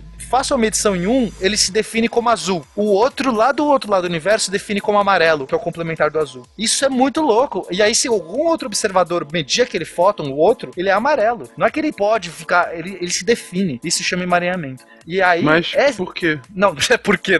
Isso não é uma boa pergunta na física. A pergunta é como. É... O universo não liga pra, pra gente, entende? Isso Entendi. acontece. Acontece, é, deal with it, né? Só É, é. engulam essa. E aí o Einstein discutiu, né, paradoxo CPR basicamente discutia como é que existe uma transferência de informação para que um consiga avisar o outro, mas essa informação tem que voar mais rápido que a luz, que esse é o famoso problema da localidade, que eu já citei aqui no problema da outra teoria lá da onda piloto, Uhum. aparecia aqui também, mas agora aparecia não na teoria da onda piloto, que era uma outra teoria louca que o De Broglie criou para tentar salvar. Não, aparecia na própria interpretação do, de Copenhagen. Você vê? Entendi, porque eh, se ela tá sendo complementar em outro lugar do espaço, para que ela tenha essa informação de se complementar, isso tem que ser mais rápido do que a própria velocidade da luz, porque é instantâneo. É, alguém tem que avisar. Uma partida fala assim: ó, me mediram aqui, eu sou azul, você tem que ser amarelo agora. Tipo, alguém tem que avisar a outra, mas não, não existe Sério. esse avisar a outra, no Isso. sentido de que a própria função de onda Isso é bizarro, cara. Como? Como isso acontece? é muito legal. Só que o problema, como resolve esse paradoxo, né? Na verdade, não se resolve, até hoje existe esse paradoxo, mas ele não viola o princípio da localidade completa, porque, embora exista esse efeito, ele é comprovado, você não consegue transportar informação para qualquer outro observador, que é isso que importa. É como se a gente estivesse abrindo mão da localidade quântica. As partículas podem se conversar num nível infinito. Tipo, a gente está falando assim, o que as partículas fazem no seu reino, do microcosmo, dane-se, é louco, é delas, é da natureza delas. Mas esse efeito não pode violar o princípio da localidade para observadores macroscópicos ou conscientes. E aí entra também a questão da consciência, que é muito louca. É, o macroscópico está além da muralha. É, a gente não teria como, com isso, causar um problema de causalidade na realidade, que seria o problema da, da relatividade, entendeu? Não conseguiria avisar um outro cara usando isso, porque essa informação de ser amarelo, que apareceu lá naquele fóton, por si só, ela não é suficiente para de repente eu conseguir. Eu teria que ter outra informação também para saber como o outro medidor fez aquela medida, para que eu me beneficiasse dessa informação, entende? Essa questão que você falou do macroscópio, a gente pode estender no caso também para pequenas distâncias, porque, por exemplo, se fosse uma pequena distância, na velocidade da luz, não estaria fora do paradoxo? Sim, mas ainda assim é instantâneo. Por menor que seja a distância, é instantâneo. Não, não deu tempo de um- uma luz sair, entendeu? E o que você está dizendo é que se a segunda partícula foi pro amarelo e um observador tá vendo, ah, foi pro amarelo, para ele não quer dizer nada, porque ele não sabe que a primeira partícula foi pro azul. Ele tem que saber isso e que, ah, ela foi pro amarelo porque a primeira foi pro azul. Mais do que isso, ele tem que saber que alguém mediu a outra. E ele não sabe que alguém mediu a outra. Porque se tiver outra pessoa medindo, ela vai avisar por rádio. Medir a outra! E esse rádio vai demorar pelo menos a velocidade da luz para chegar. E ele não vai se beneficiar da informação. Entende? Hum, Não, isso eu entendi, mas assim, aí eu tô usando sua analogia ainda, então é possível que a gente esteja extrapolando de uma forma errônea. Mas se, eu- se tem um observador aqui falando, olha, eu estou. Não, é claro que não. É, eu, eu vou me contradizer aqui. Eu ia falar, se tem um observador aqui falando, olha, estou vendo que ela é arco-íris e agora ela virou amarela, não, porque quando o primeiro vê que ele é arco-íris, ele já vai influenciar nela, que por consequência vai influenciar na primeira. Isso, é, perfeito, Fencas, vai. Vamos tentar seguir nessa analogia. Eu tenho duas partículas arco-íris, mas ninguém sabe que ela é arco-íris. Exatamente, É, porque eu não observei ela ainda, ela só existe. Isso. Quando eu falo que ela é arco-íris, é porque se eu refizer esse experimento várias vezes, cada vez que eu refizer o experimento, ela vai estar em cores diferentes. Então eu consigo entender que ela era um arco-íris, porque toda vez que eu meço a primeira vez, ela mudou. Claro. Então, assim, eu tenho duas partículas arco-íris voando. O primeiro que medir ela vai automaticamente definir a da outra. Mas não tem ninguém vendo que ela era arco-íris e viu a mudança, porque ele não tem como ver a mudança. Exatamente, esse era o meu Pra ponto. ver a mudança, ele tem que fazer um experimento que já Exatamente. Definiria pro outro. Então, assim, o máximo que poderia acontecer para violar a localidade é uma pessoa ver aquilo, comunicar com a outra, pra outra ter o benefício da informação. Mas essa informação de um avisar o outro que mediu tem que voar a velocidade da luz. Uhum. Então, não importa se as partículas estão amaranhadas e fazem isso, elas não violam a informação. Elas podem ser mais rápidas que a luz, mas nenhuma informação de um observador consciente conseguiria tirar vantagem disso. É muito bonito isso, cara. Simplesmente é, Mas por que, que você tá enfatizando o consciente? É, porque, cara, isso é uma das coisas mais doidas da quântica. Existem algumas interpretações da quântica que dizem que você tem que colocar o observador consciente que altera o experimento. Se você não tiver nenhum observador consciente fazendo o experimento, simplesmente todas as influências você coloca no estado quântico da partícula. E aí, acho que para isso ficar melhor, a gente pode entrar no gato de Schrödinger, que foi uma das experiências que foi o Schrödinger que propôs nesse ciclo de palestras, porque ele queria violar de uma maneira contundente essa propriedade da mecânica quântica. Então, o que, que ele propôs? Pega uma caixa, você coloca um gato lá dentro, você coloca um frasco com veneno de vidro, sei lá, um martelinho pronto para quebrar o frasco. Só que esse martelo, ele tem um sistema que ele é acionado por radiação, ok? Uhum. Se um nêutron, um próton bater nesse detector, o martelinho quebra o frasco. E aí você coloca uma substância radioativa lá dentro, por exemplo, plutônio, urânio, alguma coisa assim, e fecha a caixa. Ok, se a gente usar a interpretação de Copenhagen, quando a gente fecha a caixa, nosso estado quântico daquela material radioativo, ele vai ser uma sobreposição de todos os estados possíveis. Então Uhum. vai ser, ele pode ter emitido uma radiação, né? Porque a radiação é um fenômeno estritamente quântico, ok? Por isso que ele teve que colocar um elemento quântico ali. Então, essa su- substância pode ter emitido uma partícula com uma probabilidade de 50% naquele tempo que ele observou, e ela pode não ter emitido uma partícula com probabilidade de 50% dentro daquele tempo que você deixou a caixa ali. Essas duas ondas, esses dois estados estão sobrepostos, ou seja, ela emitiu e não emitiu ao mesmo tempo. Uhum. Ok? Isso significa que o, o martelinho bateu e não bateu no frasco. Isso implica que o frasco quebrou e não quebrou, liberando veneno. Isso implica que o gato está vivo e morto ao mesmo tempo. Então, como é que você sabe se o gato está vivo ou morto quando você abre a caixa? Quando você abre a caixa, a, função de onda colapsa, como a gente viu, você está fazendo uma medição. Uhum. Você faz uma medição no sistema, a função de onda colapsa e se define ou emitiu ou não emitiu com 50% de chance. E aí o gato está se define vivo ou morto. Mas quando a caixa está fechada, a questão é: o gato estava vivo e morto ao mesmo tempo? E foi essa a pergunta que o Schrödinger fez pro Bohr e pro Heisenberg. Não dá pra cheirar a caixa? Não, é supondo que você não tenha nenhum outro jeito, né? Assim, uma caixa totalmente selada, né? Mas essas definições, como é experimento mental, eles já sabem. Não vai ficar o Bohr falando assim, não, mas espera, você vai ter um. Não vale roubar, né? É, não, porque aí você sempre pode pôr uma caixa mais complicada, entendeu? É comum nos- Uhum. nesses experimentos mentais já assumir que tudo é perfeito. Mesmo que na prática seja impossível de fazer, eles estão discutindo teoria, eles estão discutindo filosofia da questão. Se na filosofia já falhar, Uhum. quer dizer que na prática falha mais ainda. Não que seja possível fazer um instrumento com um gato. É uma caixa redonda no vácuo. O Guax tá insistindo no, no, no redondo no vácuo hoje. E qual foi a resposta do Bohr? Então, isso foi um momento crítico nesse debate, porque né, o Bohr e a escola dele, o Heisenberg e tudo mais, não tinha escapatória. E aí eles assumiram que vida e morte coexistem e não tem problema nenhum. Ne- Nesse experimento, se esse experimento fosse feito de verdade, não teria problema nenhum em admitir vida e morte. Tipo, a física tá cagando do que a gente acha de bom senso. E é isso que eles falaram. Falaram Assim, ah, puxa, legal. Então o gato está vivo e morto. Ou seja, a conclusão é: caguei pro teu gato. Mas aí esse experimento foi tão emblemático que começou várias outras pessoas dialogarem com ele. E aí o Wigner, que é um outro físico, ele propôs um experimento chamado O Amigo do Wigner, que é muito legal. É o mesmo instrumento do gato de Schrödinger, tem lá o gato, só que agora você tem o, o Wigner, ele tá fora do laboratório, ele tá em outro lugar, ele tá passeando. E ele pôs o amigo dele lá dentro do experimento que vai abrir a caixa, perfeito? É o filho da mãe, né? É, exatamente.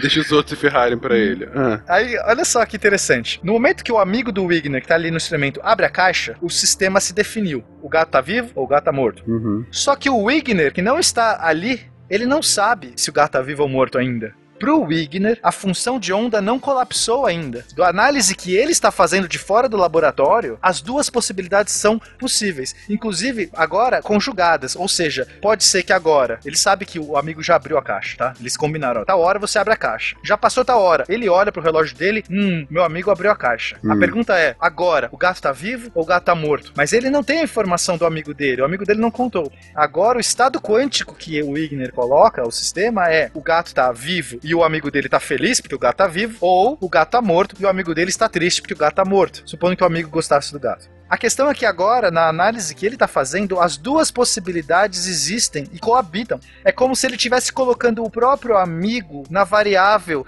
quântica de incerteza. Você entende da onde começa a ficar mais complicado? O amigo já tem a resposta ou não? Ou o amigo virou agora uma flutuação? Existem os dois amigos dele, né? A pergunta é: existem dois amigos agora, um feliz e outro triste? Enquanto ele não abrir a porta do laboratório, ele não sabe qual que é o amigo que tá feliz e triste? Vocês estão entendendo onde isso está levando? Não, mas na verdade ele está chegando à mesma conclusão. Não, não vi tanta diferença do. E ele adicionou com análises subjetivas também, não? Cara, ele colocou um observador, uma pessoa consciente. Eu eu entendi a diferença do que ele está colocando, mas qual é a diferença da conclusão dele? Você continua tendo dois estados mutuamente existentes. Então, olha só, o amigo já abriu a caixa, ok? Sim, sim. O gato É. já está vivo ou está morto para ele. Perfeito. A pergunta é, agora para qualquer outro observador do universo, o gato está vivo ou está morto? Uhum. Ou não? Existem duas possibilidades sobrepostas que é o gato vivo, amigo feliz, o gato morto, amigo triste. Essa é a dúvida. Então, exatamente. Continuo perguntando. Qual é a diferença de fato pro gato de Schrödinger, porque na verdade você só tá complementando a explicação, mas que assim, com a mesma conclusão, né? Eu não tô entendendo assim,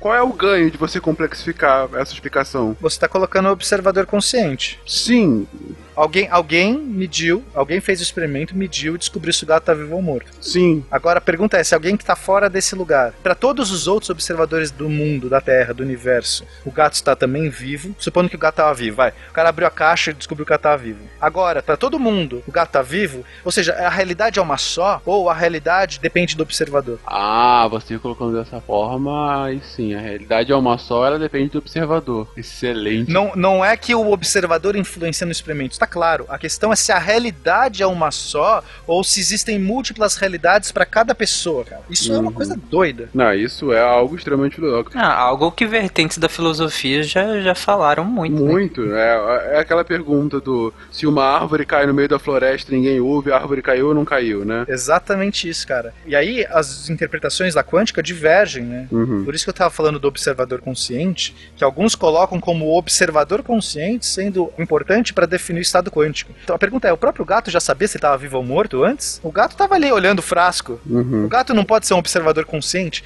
É realmente doido isso. Existe uma interpretação da física chamada de many worlds, né? Seria uma interpretação de muitos mundos. Uhum. É como se a realidade, todo momento, ela tivesse todas as suas sobreposições de verdade. No momento que existe uma definição, ela se separa. E existe agora a possibilidade A e toda a decorrência da possibilidade A. E existe também, paralelamente, a possibilidade B e todas as decorrências da possibilidade B. Uhum. E essas duas coisas se separam, são universos que se separam. Por isso chama a interpretação de muitos mundos. Esses mundos se separam e para cada observador naquele novo mundo, a realidade se comporta daquela forma. Mas o, o outro observador do outro mundo vai se comportar da outra forma. E são infinitas, são infinitas sobreposições. O- Outra dúvida no experimento do amigo é se o gato estiver morto, ele continua sendo teu amigo. Ele é seu amigo ou ele quebrou a amizade, né?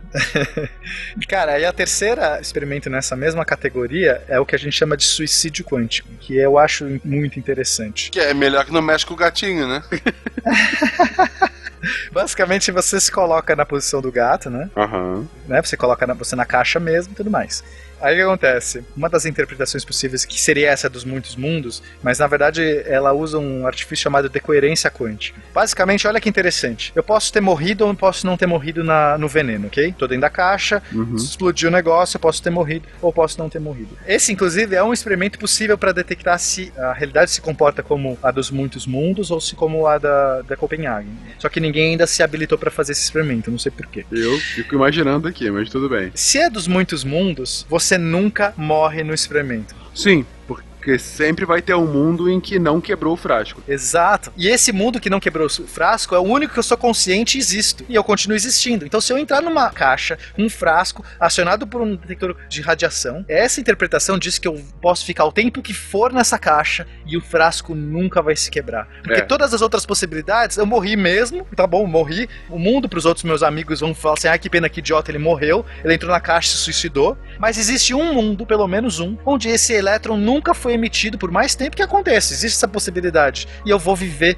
vou ficar lá um ano dentro da caixa e vou sair vivo pra todo mundo que eu estava correto na minha interpretação. O problema é que todos os outros universos que se separaram, você morreu e você foi um idiota e todo mundo usou a sua cara. Ou seja, esse experimento, ela não vai conseguir responder essa pergunta pra ninguém a não ser o próprio suicida. Uhum, entende? uhum. Os outros vão com uma grande chance falar que o cara foi um idiota, porque realmente ele morreu. Entendi. Vai ter um único universo que talvez seja um centésimo, um milésimo de probabilidade, sei lá, que vai ter um cara saindo da caixa depois de passar algumas horas lá dentro e todo mundo boquiaberto falar: caramba, você realmente provou o seu ponto. Mas os outros mil universos que isso não aconteceu, ele foi um idiota. Agora, vamos lá.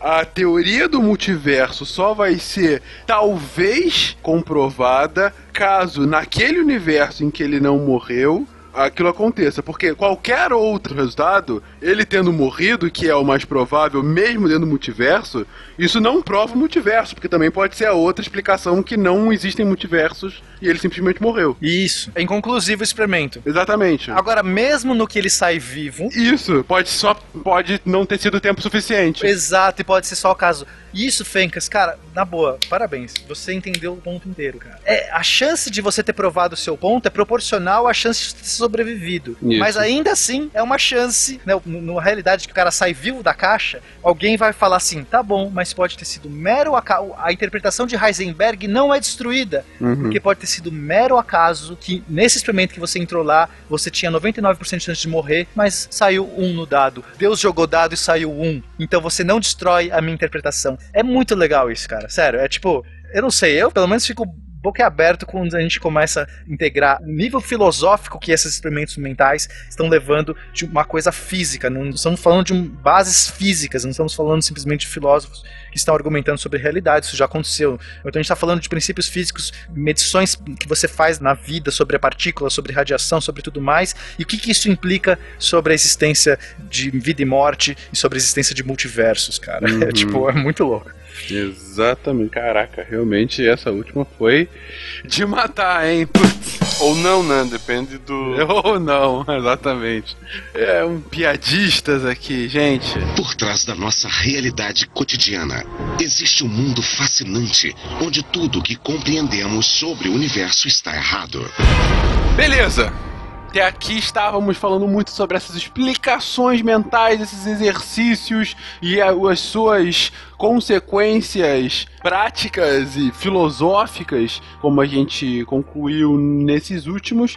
Mas as pesquisas continuaram e você tem outras explicações, outras hipóteses surgindo, e uma delas que, enfim, de fato vale a pena aqui ser mencionada, é no final dos anos 30, pelo inglês Paul Dirac, que eu estava chamando de Dirac anteriormente fui corrigido, que fala sobre a sua equação, uma equação relativística. Pena, continue explodindo os cérebros de todos, explique o que, que o Dirac contribui para essa nossa ciência da quântica. Cara, então eu espero que as pessoas estejam preparadas para realmente terem suas cabeças explodidas. Ai, meu Deus, eu fico com medo do que pode vir a, a seguir, mas vamos lá. Bom, assim, eu já aviso que para alguns ouvintes vai ser legal, porque a gente vai sair agora do ramo filosófico. Quer dizer, filosofia sempre vai ter, porque a gente tá falando de uma realidade intangível. Então tudo que é intangível já é filosófico. Mas gente vai sair muito dessa viagem de vida e morte e tudo mais, que foi realmente uma questão importante, mas a gente vai entrar um- num terreno mais palpável. Ou não, né?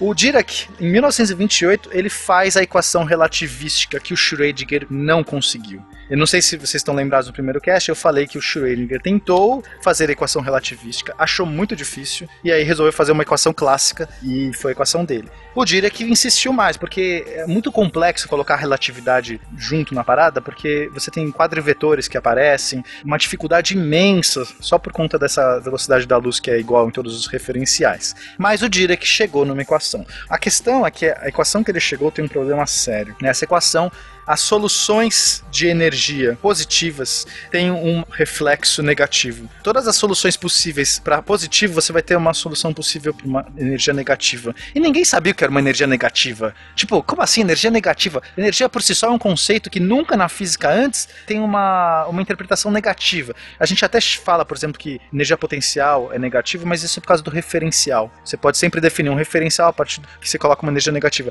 Mas aqui a gente está falando de energias intrinsecamente negativas. E ele não sabia o que era isso, né? Uhum. Se existiam essas energias negativas, o que impediria o elétron de cair para essas energias negativas? Isso era uma dúvida muito pertinente que ele levantou, porque o estado zero, lembra, o estado básico de um sistema, agora não era mais o básico, eu tenho um monte de energias abaixo desse. Então, o elétron no átomo de Bohr, lá na órbita mais básica, ele poderia ir para uma energia negativa. O que impediria? E aí o Dirac ele tinha que bolar uma explicação muito boa para isso, ou então ele teria que ignorar completamente toda essa realidade que surgiu da equação dele. E aí a explicação que ele dá é fenomenal. Eu, eu acho isso divino, que é a explicação do mar de Dirac. O que, que ele postulou, Dirac? Ele postulou que todos os níveis quânticos negativos estavam ocupados. Olha que bonito. Já tem gente lá, já tem os elétrons ali. As partículas já estão em todos os níveis negativos. Peraí que eu não, não, eu não entendi. Vamos, vamos explicar de novo. O, o problema, o problema dele é que você tinha energia. O problema original é tem energia com valor negativo. Isso. Isso é, vamos colocar inicialmente, isso é impossível. Contra-intuitivo, né? Eles não saberiam nem o que é uma energia. A questão não é, não é se é intuitivo ou não, é assim: o que é a explicação física para uma energia negativa? Entende? Não fazia sentido físico. O que é uma energia Exatamente. negativa? Não, não dá pra conceber um negócio desse. E aí ele fala, ok, vou tentar explicar por que que isso é possível. E aí ele coloca esse mar de Dirac. Ah, tá, mas o que, que você quer dizer com todos os estados estavam ocupados? Como assim ocupados? Então, vamos lá. Lembra do princípio de exclusão de Pauli? Se eu tenho um, um elétron num estado, eu não posso ter outro elétron no mesmo estado? Certo. Então imagina que eu tenho um monte de. Vamos pensar, o que que é o vácuo, né? Esse é o vácuo do Dirac. O vácuo que a gente entende que é um estado de energia zero, né? Uhum. Não, ele, ele, é um- ele tem um monte de energias negativas ali. Só que todas essas lacunas, todos esses lugares onde cabe um elétron ali dentro, já está ocupado. Então, um novo elétron que você está passeando pelo vácuo, ele não tem como cair nesses estados de energia negativa, e para todos os efeitos, funciona como o nosso vácuo normal. Então, o que a gente acha que é algo neutro, na verdade, é tudo negativo e qualquer coisa que a gente coloque a mais é sempre positivo porque o negativo já está ocupado. É, esses estados todos de energia negativos estão ocupados pelo princípio de exclusão de Pauli, não cabe mais nenhum elétron ali, não cabe, você põe ele não entra. Então, o estado que era o, o zero de energia é, na verdade, esse estado de- com todos os negativos ocupados. Imagina o seguinte, imagina uma piscina. Ó, o vácuo é uma piscina. Só que a gente tá andando na borda da piscina. A gente tá andando na borda da piscina e a gente anda por cima da piscina e atravessa e não cai no buraco. Aí ele falou assim: para não cair no buraco, já sei, eu vou encher essa piscina com um monte de bolas. Ele enche a piscina até deixar ela rentinha, toda cheia de bolinhas, até ficar na linha da superfície. E agora um outro observador andando nunca vai ver a piscina, porque ele acha que tá andando na terra firme. A piscina tá cheia de bolas e ninguém tá vendo que ela tá cheia de bolas. N- Ninguém tá Uhum. vendo a piscina. A borda da piscina não aparece, porque a realidade só tem bolas em cima. E isso é algo, mais uma vez, meramente mental? Ou é possível, pelo menos hoje já é possível, tentar experimentar que isso é uma verdade? Então, de fato, Fencas, se a gente não tivesse como fazer nenhum teste nessa realidade, seria bobagem. A gente não precisaria cogitar sobre a existência do mar de Dirac. A navalha de Ockham ia dizer, então não precisa existir nada disso. Piscinas que você não consegue descobrir nada a respeito. Mas não. O Dirac formulou que se um desses elétrons que estão nessa piscina de bolinhas escapasse por qualquer motivo, ficaria uma lacuna, ficaria um buraco onde ele saiu. E esse buraco seria percebido pela realidade, pelas pessoas que estão na realidade, como uma partícula positiva. Como uma partícula oposta ao elétron, uma antipartícula do elétron. Uhum. E aí, essa foi a primeira vez que teorizaram sobre a existência da antimatéria. Olha que louco! Mas aí ele ainda ocupa esse espaço, ele não pode ser ocupado, mesmo que a partícula tenha saído. Não, agora pode ocupar, agora cabe um elétron Ah, ali tá. dentro. Se tiver passando um elétron ali dentro e ver essa lacuna, ele cai. E ele some. No momento que ele cai na lacuna, ele desaparece. Mas é tipo o coiote, ele só cai se olhar pra baixo? Não, não. Se ele estiver passando, ele vai cair. Gente, olha só, deixa eu tentar deixar mais claro, porque realmente esse é um dos pontos mais legais. Primeira coisa que o Dirac pensou é o seguinte: já sei, isso é o próton. Olha, uma partícula com carga oposta do elétron é o próton. Uhum. Só que não. Quem falou isso foi Oppenheimer. Julius Robert Oppenheimer, é um cientista americano, que foi o cara que cabeçou o projeto Manhattan. Ele é um grande físico da época. Ele falou assim: não, cara, o próton não pode ser a antipartícula do elétron, porque no momento que o elétron entra na lacuna, a lacuna deixa de existir, a partícula e a antipartícula se aniquilam mutuamente. Porque no momento que ele entra na, na lacuna, não tem mais lacuna e não tem mais elétron. Tipo, tampou. O elétron deixou de existir, a lacuna deixou de existir. O próton, se fosse isso, toda vez que o elétron estivesse orbitando ao redor do próton, ele ia aniquilar o próton. E aí o átomo não poderia existir. Entende? Então não é o próton. E o positron? Ele não seria o, o- justamente o oposto? Teria que ser uma partícula idêntica, absolutamente idêntica ao elétron, só que com carga positiva. E aí cogitou-se a existência do positron. Não existia ainda, ninguém tinha detectado antimatéria. E foi em 1930, com essa interpretação do Dirac, do mar de Dirac, que o pessoal falou: pera, será que existem partículas com cargas opostas? E aí foram lá, descobriram a antimatéria em 1932. Descobriram o positron. Cara, isso é demais. O modelo mental do Dirac para explicar a equação da relatividade que ele colocou e ele precisava que todos os estados estivessem ocupados, parecia uma coisa absolutamente ridícula. Aí ele conseguiu achar alguma coisinha para testar a realidade, porque tem que ser falseável, qualquer teoria tem que ser Uhum. falseável, senão não adianta para nada. Ele achou, então existe talvez a possibilidade de você tirar uma partícula do vácuo, o vácuo está preenchido com partículas nos níveis negativos, você tira uma partícula, surge um pósitron, uma lacuna, alguma coisa que para nossa realidade vai parecer um elétron com carga positiva. Veja, não é que é um elétron com carga positiva, é só uma lacuna, é só um buraco na realidade. Mas esse buraco tem carga positiva, porque a realidade é neutra. Qualquer carga que você tire dali, negativa, vai virar positivo. É igual um semicondutor, se alguém já estudou semicondutor vai saber o que eu tô falando. Você pode pensar que a corrente elétrica, ela vai do positivo para o negativo? Não vai. É do negativo pro positivo. Os elétrons correm do negativo pro positivo. Mas você pode pensar que cada elétron, quando anda, deixa uma lacuna positiva atrás dele. Quando você tira um elétron de um átomo, o átomo ficou positivo. Uhum. Pensa nessa analogia. Eu arranco o elétron de um átomo, o átomo está positivo. Então, tem um buraco onde eu posso pôr mais um elétron ali. Isso. Entende? Exatamente é isso a analogia. A minha pergunta, e eu temo fazê-la, mas eu não posso deixar de fazê-la, é como você faz um buraco na realidade para achar um pósitron, Pena? Mas os pósitrons são emitidos, né, como radiação. No núcleo, por exemplo, quando um próton vira um nêutron, ele emite um elétron, no caso com carga positiva, que é o pósitron.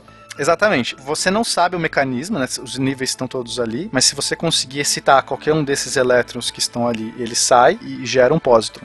Então, assim, a teoria não diz como que você vai gerar antimatéria, mas existe que por aí, em algum lugar, deve ter essa antimatéria para que você seja detectado. E assim, olha só, a teoria do Dirac, o Mário Dirac, na verdade, a equação dele, a explicação dele, propôs a existência de uma nova categoria de matéria e realmente acharam essas matérias. E hoje a gente conhece bem a antimatéria, e a propriedade da antimatéria é justamente essa. A antimatéria encontra com a matéria, elas se aniquilam e a energia é liberada na forma de fótons, né? Que é exatamente esse comportamento como se fosse a lacuna. E aí voltamos à pergunta do Guacha sobre o Stephen Hawking. Lembra do buraco negro? Sim. Agora a gente consegue explicar a radiação de Hawking, se vocês tiverem interesse. Agora já tem todos os subsídios para isso. Basicamente, eu tenho o vácuo. No vácuo eu tenho partículas nos níveis negativos por uma flutuação quântica, né? Flutuação quântica, ela acontece a qualquer momento porque é probabilístico. Uma partícula pode sair desse estado da piscina e, e subir, então aparece um elétron e um buraco, e uma lacuna.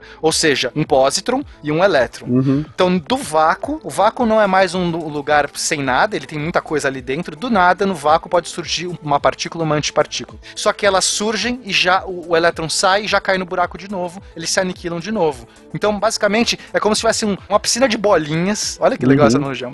Piscina de bolinhas, de repente, do nada, tá balançando, sai uma bolinha sai pra cima e caindo de novo no buraco. É isso que acontece. Agora, e se isso acontecer perto do buraco negro? Se isso acontece perto do buraco negro, no momento que surge uma partícula e uma antipartícula, se ela está bem no limite do horizonte de eventos, uma dessas partículas ela não vai ter tempo de se encontrar com a outra, ela vai ser absorvida pelo buraco negro. Uhum. Isso quer dizer que a outra partícula vai ser emitida. Do nada, no vácuo, vai aparecer uma partícula. Porque, vamos pensar no elétron. O elétron do vácuo foi absorvido pelo buraco negro, sai um pósitron na outra direção. E esse pósitron que sai na outra direção pode ser detectado, é uma radiação. Então, embora o buraco negro não emitiu aquela partícula, ele roubou do vácuo uma partícula e a, e a lacuna deixada por essa partícula vai na direção oposta para onde a partícula voou. Se o elétron tá, a corrente elétrica está indo de cima para baixo, a lacuna está indo de baixo para cima, certo? Mas por que, que o pósitron não é sugado pelo buraco negro? Não, pode ser o contrário. O pósitron pode ter ido pelo buraco negro. Mas por que, que os dois não são? Os dois são. Só que existe uma assimetria nesse processo. E a gente vai ter, se eu não me engano, o elétron é mais vezes emitido do que o pósitron absorvido, então a gente vai ter uma radiação maior, se eu não me engano, de elétrons. Eu não sei agora qual é exatamente a radiação Hawking que é detectada, mas o modelo quântico explica perfeitamente que deve existir uma radiação emitida por um buraco negro, que não é que o buraco negro emitiu, mas no momento que ele suga a partícula oposta, é como se ele tivesse emitido. A gente não olhando de fora acha que está vindo do buraco negro. A gente está vindo uma partícula vindo da direção do buraco negro.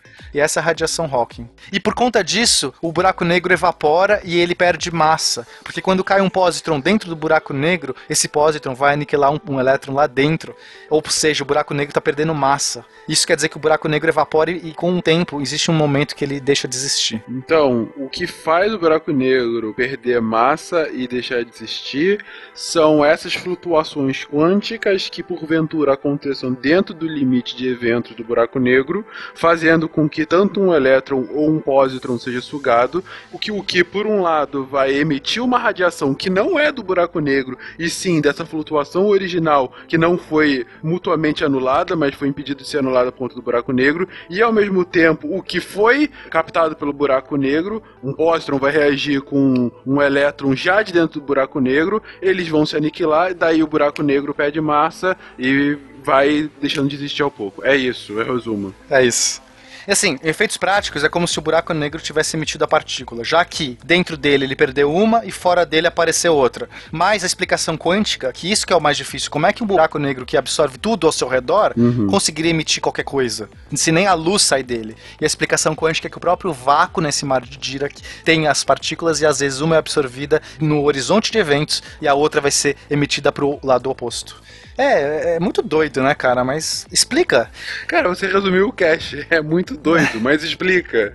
Esse é o cast. Se tivesse aquelas frasezinhas ainda na, na abertura, seria essa, mas ok. Por trás da nossa realidade cotidiana, existe um mundo fascinante onde tudo que compreendemos sobre o universo está errado. Todo o trabalho do Dirac vai ser a base do negócio chamado teoria quântica de campos. E aí, por isso que eu falei pra você, Fencas, que a gente só arranhou a quântica até agora, e eu, eu não estou exagerando quando eu falo isso. Porque a teoria quântica de campos, que provavelmente a gente no futuro vai fazer um cast sobre isso, ela é a teoria que dá toda a interpretação do modelo padrão hoje, que é o modelo vigente, né, de como que funciona. E, e ela nasceu com esse trabalho do Dirac. Claro que hoje a explicação mais palpável não é mais o mar de Dirac, Uhum. embora é uma ótima analogia. Por que, que não mais o mar de Dirac? Eles, eles se incomodam muito porque o mar de Dirac precisa que tenha partículas de energia infin, infinita energia no vácuo, né? Porque estão níveis infinitos de energia negativo preenchidos com infinitos elétrons. Então, os infinitos incomodam os físicos. Mas a lacuna, que é o positron, é perfeitamente criada nessa modelo da teoria quântica de campos, que você agora você pode ter antipartículas, né? Então é uma partícula mesmo que a gente coloca. Mas de qualquer jeito, vale como uma analogia incrível esse mar de Dirac, que hoje em dia tem gente tentando recuperar achando que realmente é um mar de Dirac que existe. Aí eles estão tentando dialogar como é que resolve o problema dos infinitos do mar de Dirac. Uhum. Então, mas a gente está falando de coisas muito recentes que o debate segue. Mas o Dirac, ele, foi um físico muito bom, assim, é, os trabalhos na quântica dele são incríveis, mas uma coisa que ele fez que eu acho que é demais para todo estudioso de quântica, todo pesquisador de quântica, é a notação do bracket. Brackets em inglês é tipo colchetes, Sim. chaves. Curve brackets é tipo chaves, né? Aí você tem o square brackets, que é o colchete. Aí você tem o arrow brackets, são as setinhas. Basicamente, o que, que é isso? Você tem um estado quântico definido como sendo um desses colchetes e o operador que opera como sendo o outro. Então, quando eles se encontram, então você tem o bra, que é o operador, e o cat, que é o estado quântico. Então, quando eles se juntam, eles formam o bracket, eles formam os colchetes juntos. E essa, essa notação, que eu sei que não está fazendo sentido nenhum para vocês, Em absoluto. mas é interessante que essa notação ela facilita todo o trabalho matemático, analítico da mecânica quântica. Em vez de eu ficar fazendo, eh, trabalhando com umas integrais chatas, com um monte de coisa, consigo usar essa notação, ela facilita. Então, assim, é como se eu estivesse tentando fazer conta com números romanos e um dia alguém inventa os números arábicos para fazer conta. Uhum. Entendem? É exatamente a analogia. A gente tava trabalhando com coisas tão difíceis de fazer conta, de trabalhar, de fazer os permutadores, e aí um dia o Dirac inventa uma anotação que, meu, você consegue manipular esses brackets, você descola um daqui, encaixa no outro, isso aqui tem uma explicação, comuta um bracket com outro. Ou seja, é uma anotação que hoje ela é fundamental para se trabalhar com quântica. Sem essa, sei lá, você ficaria perdido fazendo conta com numerais romanos. Além de ser super cool, né, meu? Brackets, é muito engraçado. Você, tá Bra- formando os, os brackets. Um é o Bra e outro é o Cat. Muito bom. Isso. É, eu não entendi em absoluto como essa notação funciona, mas eu acredito em você que isso, a analogia da, dos algarismos é, indo-arábicos para os romanos faz todo sentido. É só notações, né? É. À medida que a gente vai criando notações para coisas complexas, a gente vai simplificando e, e mexendo com mais facilidade na matemática. Hum, Cara, e uma pessoa que fez uma anotação que é tão é, importante, ou talvez mais importante do que a do Dirac, foi o Feynman. O Feynman criou uma anotação de como você faz as interações de partícula, porque quando a gente vai para a teoria quântica de campos, a gente agora pode fazer partículas se chocando, estados com múltiplas partículas. O campo, o próprio campo vai ser quantizado. O campo elétrico vai ser portado por partículas. É simplesmente como eu falei, Fencas, a gente nem arranhou a quântica ainda. Uhum. A gente vai ter o fóton sendo portador de energia eletromagnética. A gente vai ter gluons sendo é, portadores da energia forte. Mesons sendo portadores da energia que mantém o elétron presos ao núcleo. Tudo isso vai surgir da mecânica quântica de campos. E o Feynman criou uma estrutura, um diagrama que a gente chama de diagramas de Feynman, que assim, as contas que o Dirac poupou pela anotação dele seria elevado, sei lá, décima potência, o que a gente teria que fazer com as do Feynman, porque cada partícula tem o seu próprio estado e elas podem se reorganizar de mil maneiras. E aí o Feynman criou uma anotação incrível que são diagramas. Você desenha as partículas de formas de diagrama e dali já sai toda a estrutura da conta que você precisa fazer. É fantástico. Mas a principal contribuição do Feynman para a física quântica, na minha opinião, é claro, é as integrais de caminho. Cara, e aí acho que essa é a explosão final de cabeças aí, se vocês estiverem preparados para isso. Vamos lá, explosões de cabeça. Quase não aconteceu hoje. Vai em frente, mano.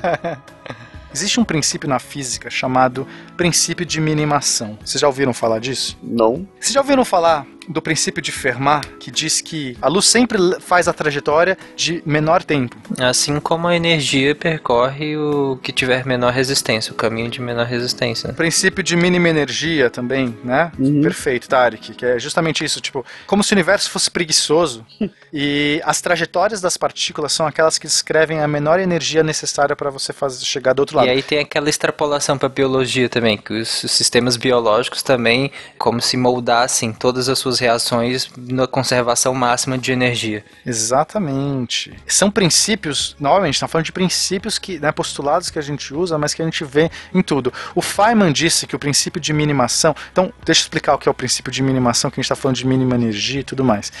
Ação é uma definição, é uma integral, tá? Não importa muito bem saber o que é uma integral agora, mas é uma, um operador matemático, uma conta matemática que se faz usando a Lagrangiana. Caramba, o que é uma Lagrangiana? né? Uma Lagrangiana é uma função de energia do sistema. Basicamente, energia cinética menos energia potencial. Se eu somar, a integral é somar.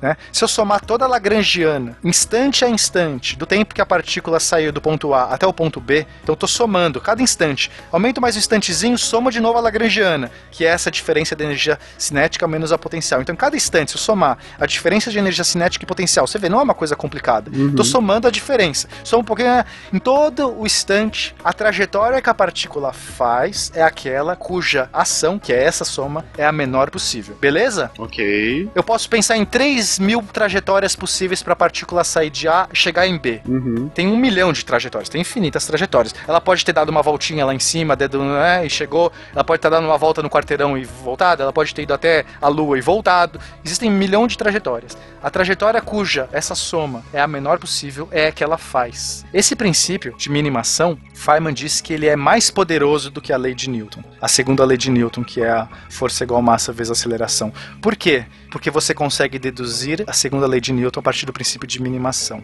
Mas você não deduz o princípio de minimação a partir da segunda lei de Newton. Ele tá falando, se você jogar fora tudo que Newton fez e, e se colocou numa outra pessoa que falou assim, gente, acho que existe um negócio chamado princípio de minimação, você reconstrói tudo que Newton fez. Entendi. É como se tivesse o conjunto da minimação contém a lei de Newton. Exatamente, contém a lei de Newton, mas muito mais do que a lei de Newton. Não é que eles são equivalentes, não. Se eu usar o princípio de minimação para sistemas de ondas, de partículas, de qualquer coisa, ele funciona. É como se a gente estivesse entendendo a lógica do universo. O universo ele é preguiçoso. Faz muito bem, Sim. faz muito O bem. universo é preguiçoso. Pronto, tá explicado o porquê. Se você é preguiçoso, nobre ouvinte, na verdade explique. Eu só sou um filho do universo. Exato, ele poderia ter feito as trajetórias diferentes, mas ele vai sempre, ah, eu quero gastar menos energia possível. Gente, esse cast está sendo libertador. Minha querida esposa, é isso. Eu não sou preguiçoso. Eu só quis ser parte do universo. Exato.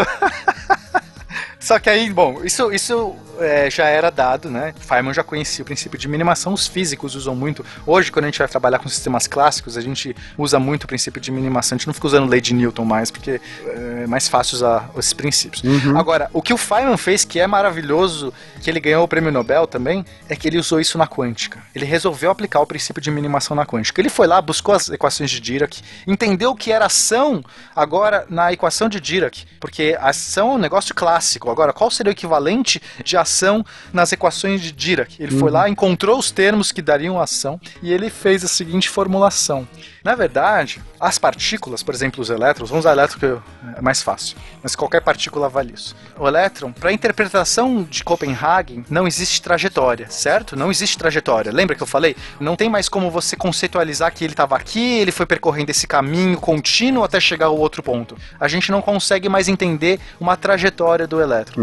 O Feynman disse então, olha que bonito, cara. Puta, me emociono. Ele disse que então os elétrons, eles percorrem todas as trajetórias. Se não é possível entender que existe uma trajetória, é portanto, ou eu digo que não existe trajetória, ou eu vou pro extremo oposto e digo que ele faz todas. O elétron, quando anda no espaço, ele percorre todas as trajetórias. E pelo fato dele percorrer todas essas trajetórias, é que você pode encontrar o elétron em qualquer lugar probabilisticamente, porque ele está em todos os lugares, não é mais ele pode estar. O Feynman mudou para ele pode estar, para ele está em todos os lugares. Aí ele explica aquele experimento de dupla fenda, né? Explica inclusive o experimento de dupla fenda, porque ele passa de verdade pelas duas fendas, não é?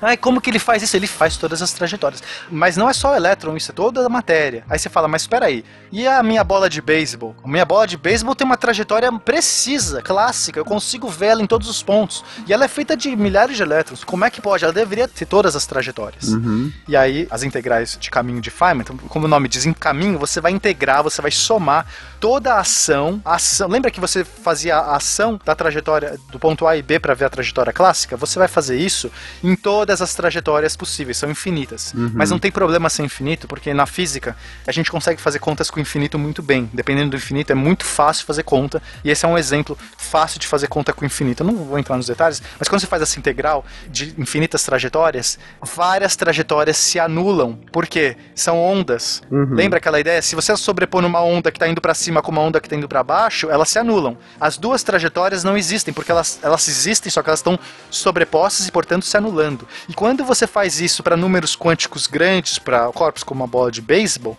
todas as trajetórias que não a trajetória clássica se anula. Sobra só a trajetória clássica. Ou seja, num corpo macroscópico, na verdade, não fosse ele macroscópico, ele poderia, não só poderia, ele está em todos os lugares. Mas o corpo macroscópico não está em todos os lugares, porque todos os outros lugares em que ele poderia estar se anulam entre si, que não a trajetória clássica, o que explicaria, por exemplo, a trajetória de um movimento de gravidade, daí a segunda lei de Newton. Quase isso, Fencas. Uh, poxa, tava tão bonito. Não, foi perfeito, mas vou fazer um retoque. Uhum. Então não foi perfeito, né? Então eu já falei merda. Fencas, olha só. Todas essas partículas que constituem esse corpo macroscópico estão realizando todas as trajetórias enquanto ele sai do ponto A até o ponto B. A questão Uhum. é que a maioria dessas trajetórias se anula. Então não é que ela não está fazendo, ela está fazendo, mas tem uma que está fazendo oposto a ela. Está negativando aquela trajetória. Uhum. Então o resultado final, o que a gente vê, é só a trajetória real, clássica do corpo. E recupera a equação de Newton, né? E na verdade o princípio de minimação para corpos macroscópicos. Então, assim, a gente está chutando agora a realidade num nível mais profundo, que todas as partículas estão em todos os lugares. Tá, eu não gosto de falar assim, que agora vai parecer que é. Putz, tô dando uma brecha para as pessoas falarem sobre qualquer coisa, É, né? cuidado, cuidado. Cara, tu tá fazendo É. isso desde o início do primeiro cast. Relaxa. Todas as suas explicações podem ser Sim, interpretadas pode, de pode, mas é porque tem termos que remetem a esse tipo de explicação. Então, às vezes, é melhor usar um termo paralelo que não remete diretamente a uma explicação. É verdade, quase não foram usados termos assim como entrelaçamento quântico, de fato é algo que realmente quase Não, não, pode mas- ser interpretado de forma distinta, né? É porque tem termos que são mais diretamente ligados a interpretações loucas. Mas enfim, vamos continuar. Então, assim, só para resumir essa ideia do Feynman, as partículas realizam todas as trajetórias possíveis, várias vão se cancelar, então sim não vai gerar um, um efeito ruim, mas quando a gente estiver nos níveis onde essas trajetórias não se cancelam mutuamente, que é quando você está indo para muito pequeno, então você recupera o comportamento do elétron e da nuvem de probabilidade da interpretação de Heisenberg, da escola de Copenhague. Ele conseguiu uma teoria que pega o princípio de minimação, que é algo que a gente gosta muito, os físicos gostam muito desse princípio, que é o universo preguiçoso, ele aplicou no nível quântico e quando você extrapola para muitas partículas no nível macroscópico, elas se anulam magistralmente e sobra a equação de Newton.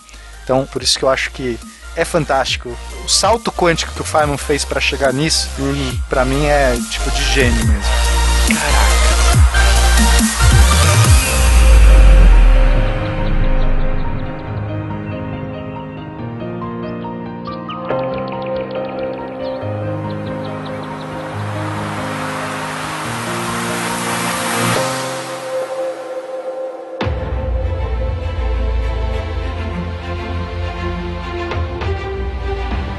Tenho observado ao ensinar mecânica quântica e também ao aprendê-la, que os alunos passam por uma experiência semelhante à descrita por Pupin. O aluno começa aprendendo os truques do ofício. Ele aprende a fazer cálculos em mecânica quântica e obter as respostas certas, como calcular a dispersão de nêutrons por prótons e assim por diante. Para aprender a matemática do assunto e aprender a usá-la, leva cerca de seis meses. Essa é a primeira etapa na aprendizagem da mecânica quântica e é comparativamente indolor. A segunda etapa vem quando o aluno começa a se preocupar porque ele não entende o que ele tem feito. Ele se preocupa porque não tem uma imagem física clara em sua cabeça. Ele fica confuso ao tentar chegar a uma explicação física para cada um dos truques matemáticos que lhe foi ensinado. Ele trabalha muito e fica desanimado porque ele não parece ser capaz de pensar com clareza. Essa segunda etapa muitas vezes dura seis meses ou mais. É extenuante e desagradável. Então, inesperadamente, a terceira fase começa. O aluno de repente diz a si mesmo: Compreendo a mecânica quântica. Ou melhor, ele diz: Compreendo agora que não há nada a ser compreendido. As dificuldades que pareciam tão formidáveis desapareceram misteriosamente. O que aconteceu é que ele aprendeu a pensar diretamente e inconscientemente na linguagem quântica mecânica. Ele não está mais tentando explicar tudo em termos de concepções pré-quânticas. A duração e a gravidade da segunda etapa estão diminuindo com o passar dos anos. Cada nova geração de alunos aprende mecânica quântica mais facilmente do que seus professores aprenderam. Os alunos estão cada vez mais separados de quadros pré-quânticos.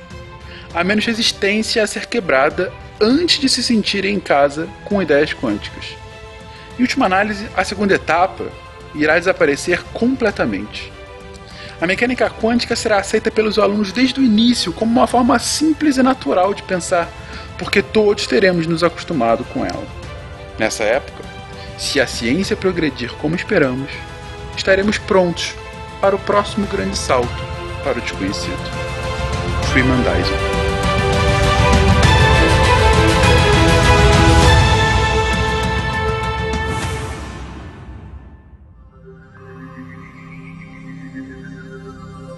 Se a ciência não for divertida, tem alguma coisa errada.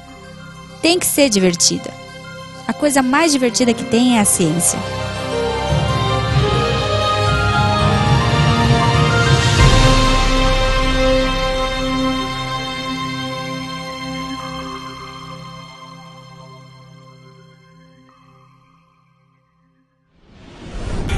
Este programa foi editado por Tapcast. Edições e Produções de Podcast.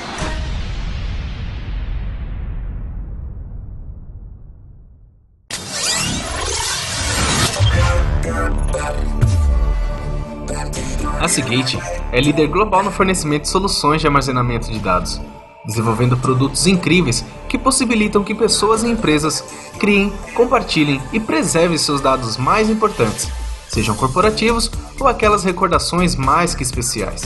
Para todos os amantes de tecnologia, a Seagate tem as melhores soluções. Saiba mais em seagate.com.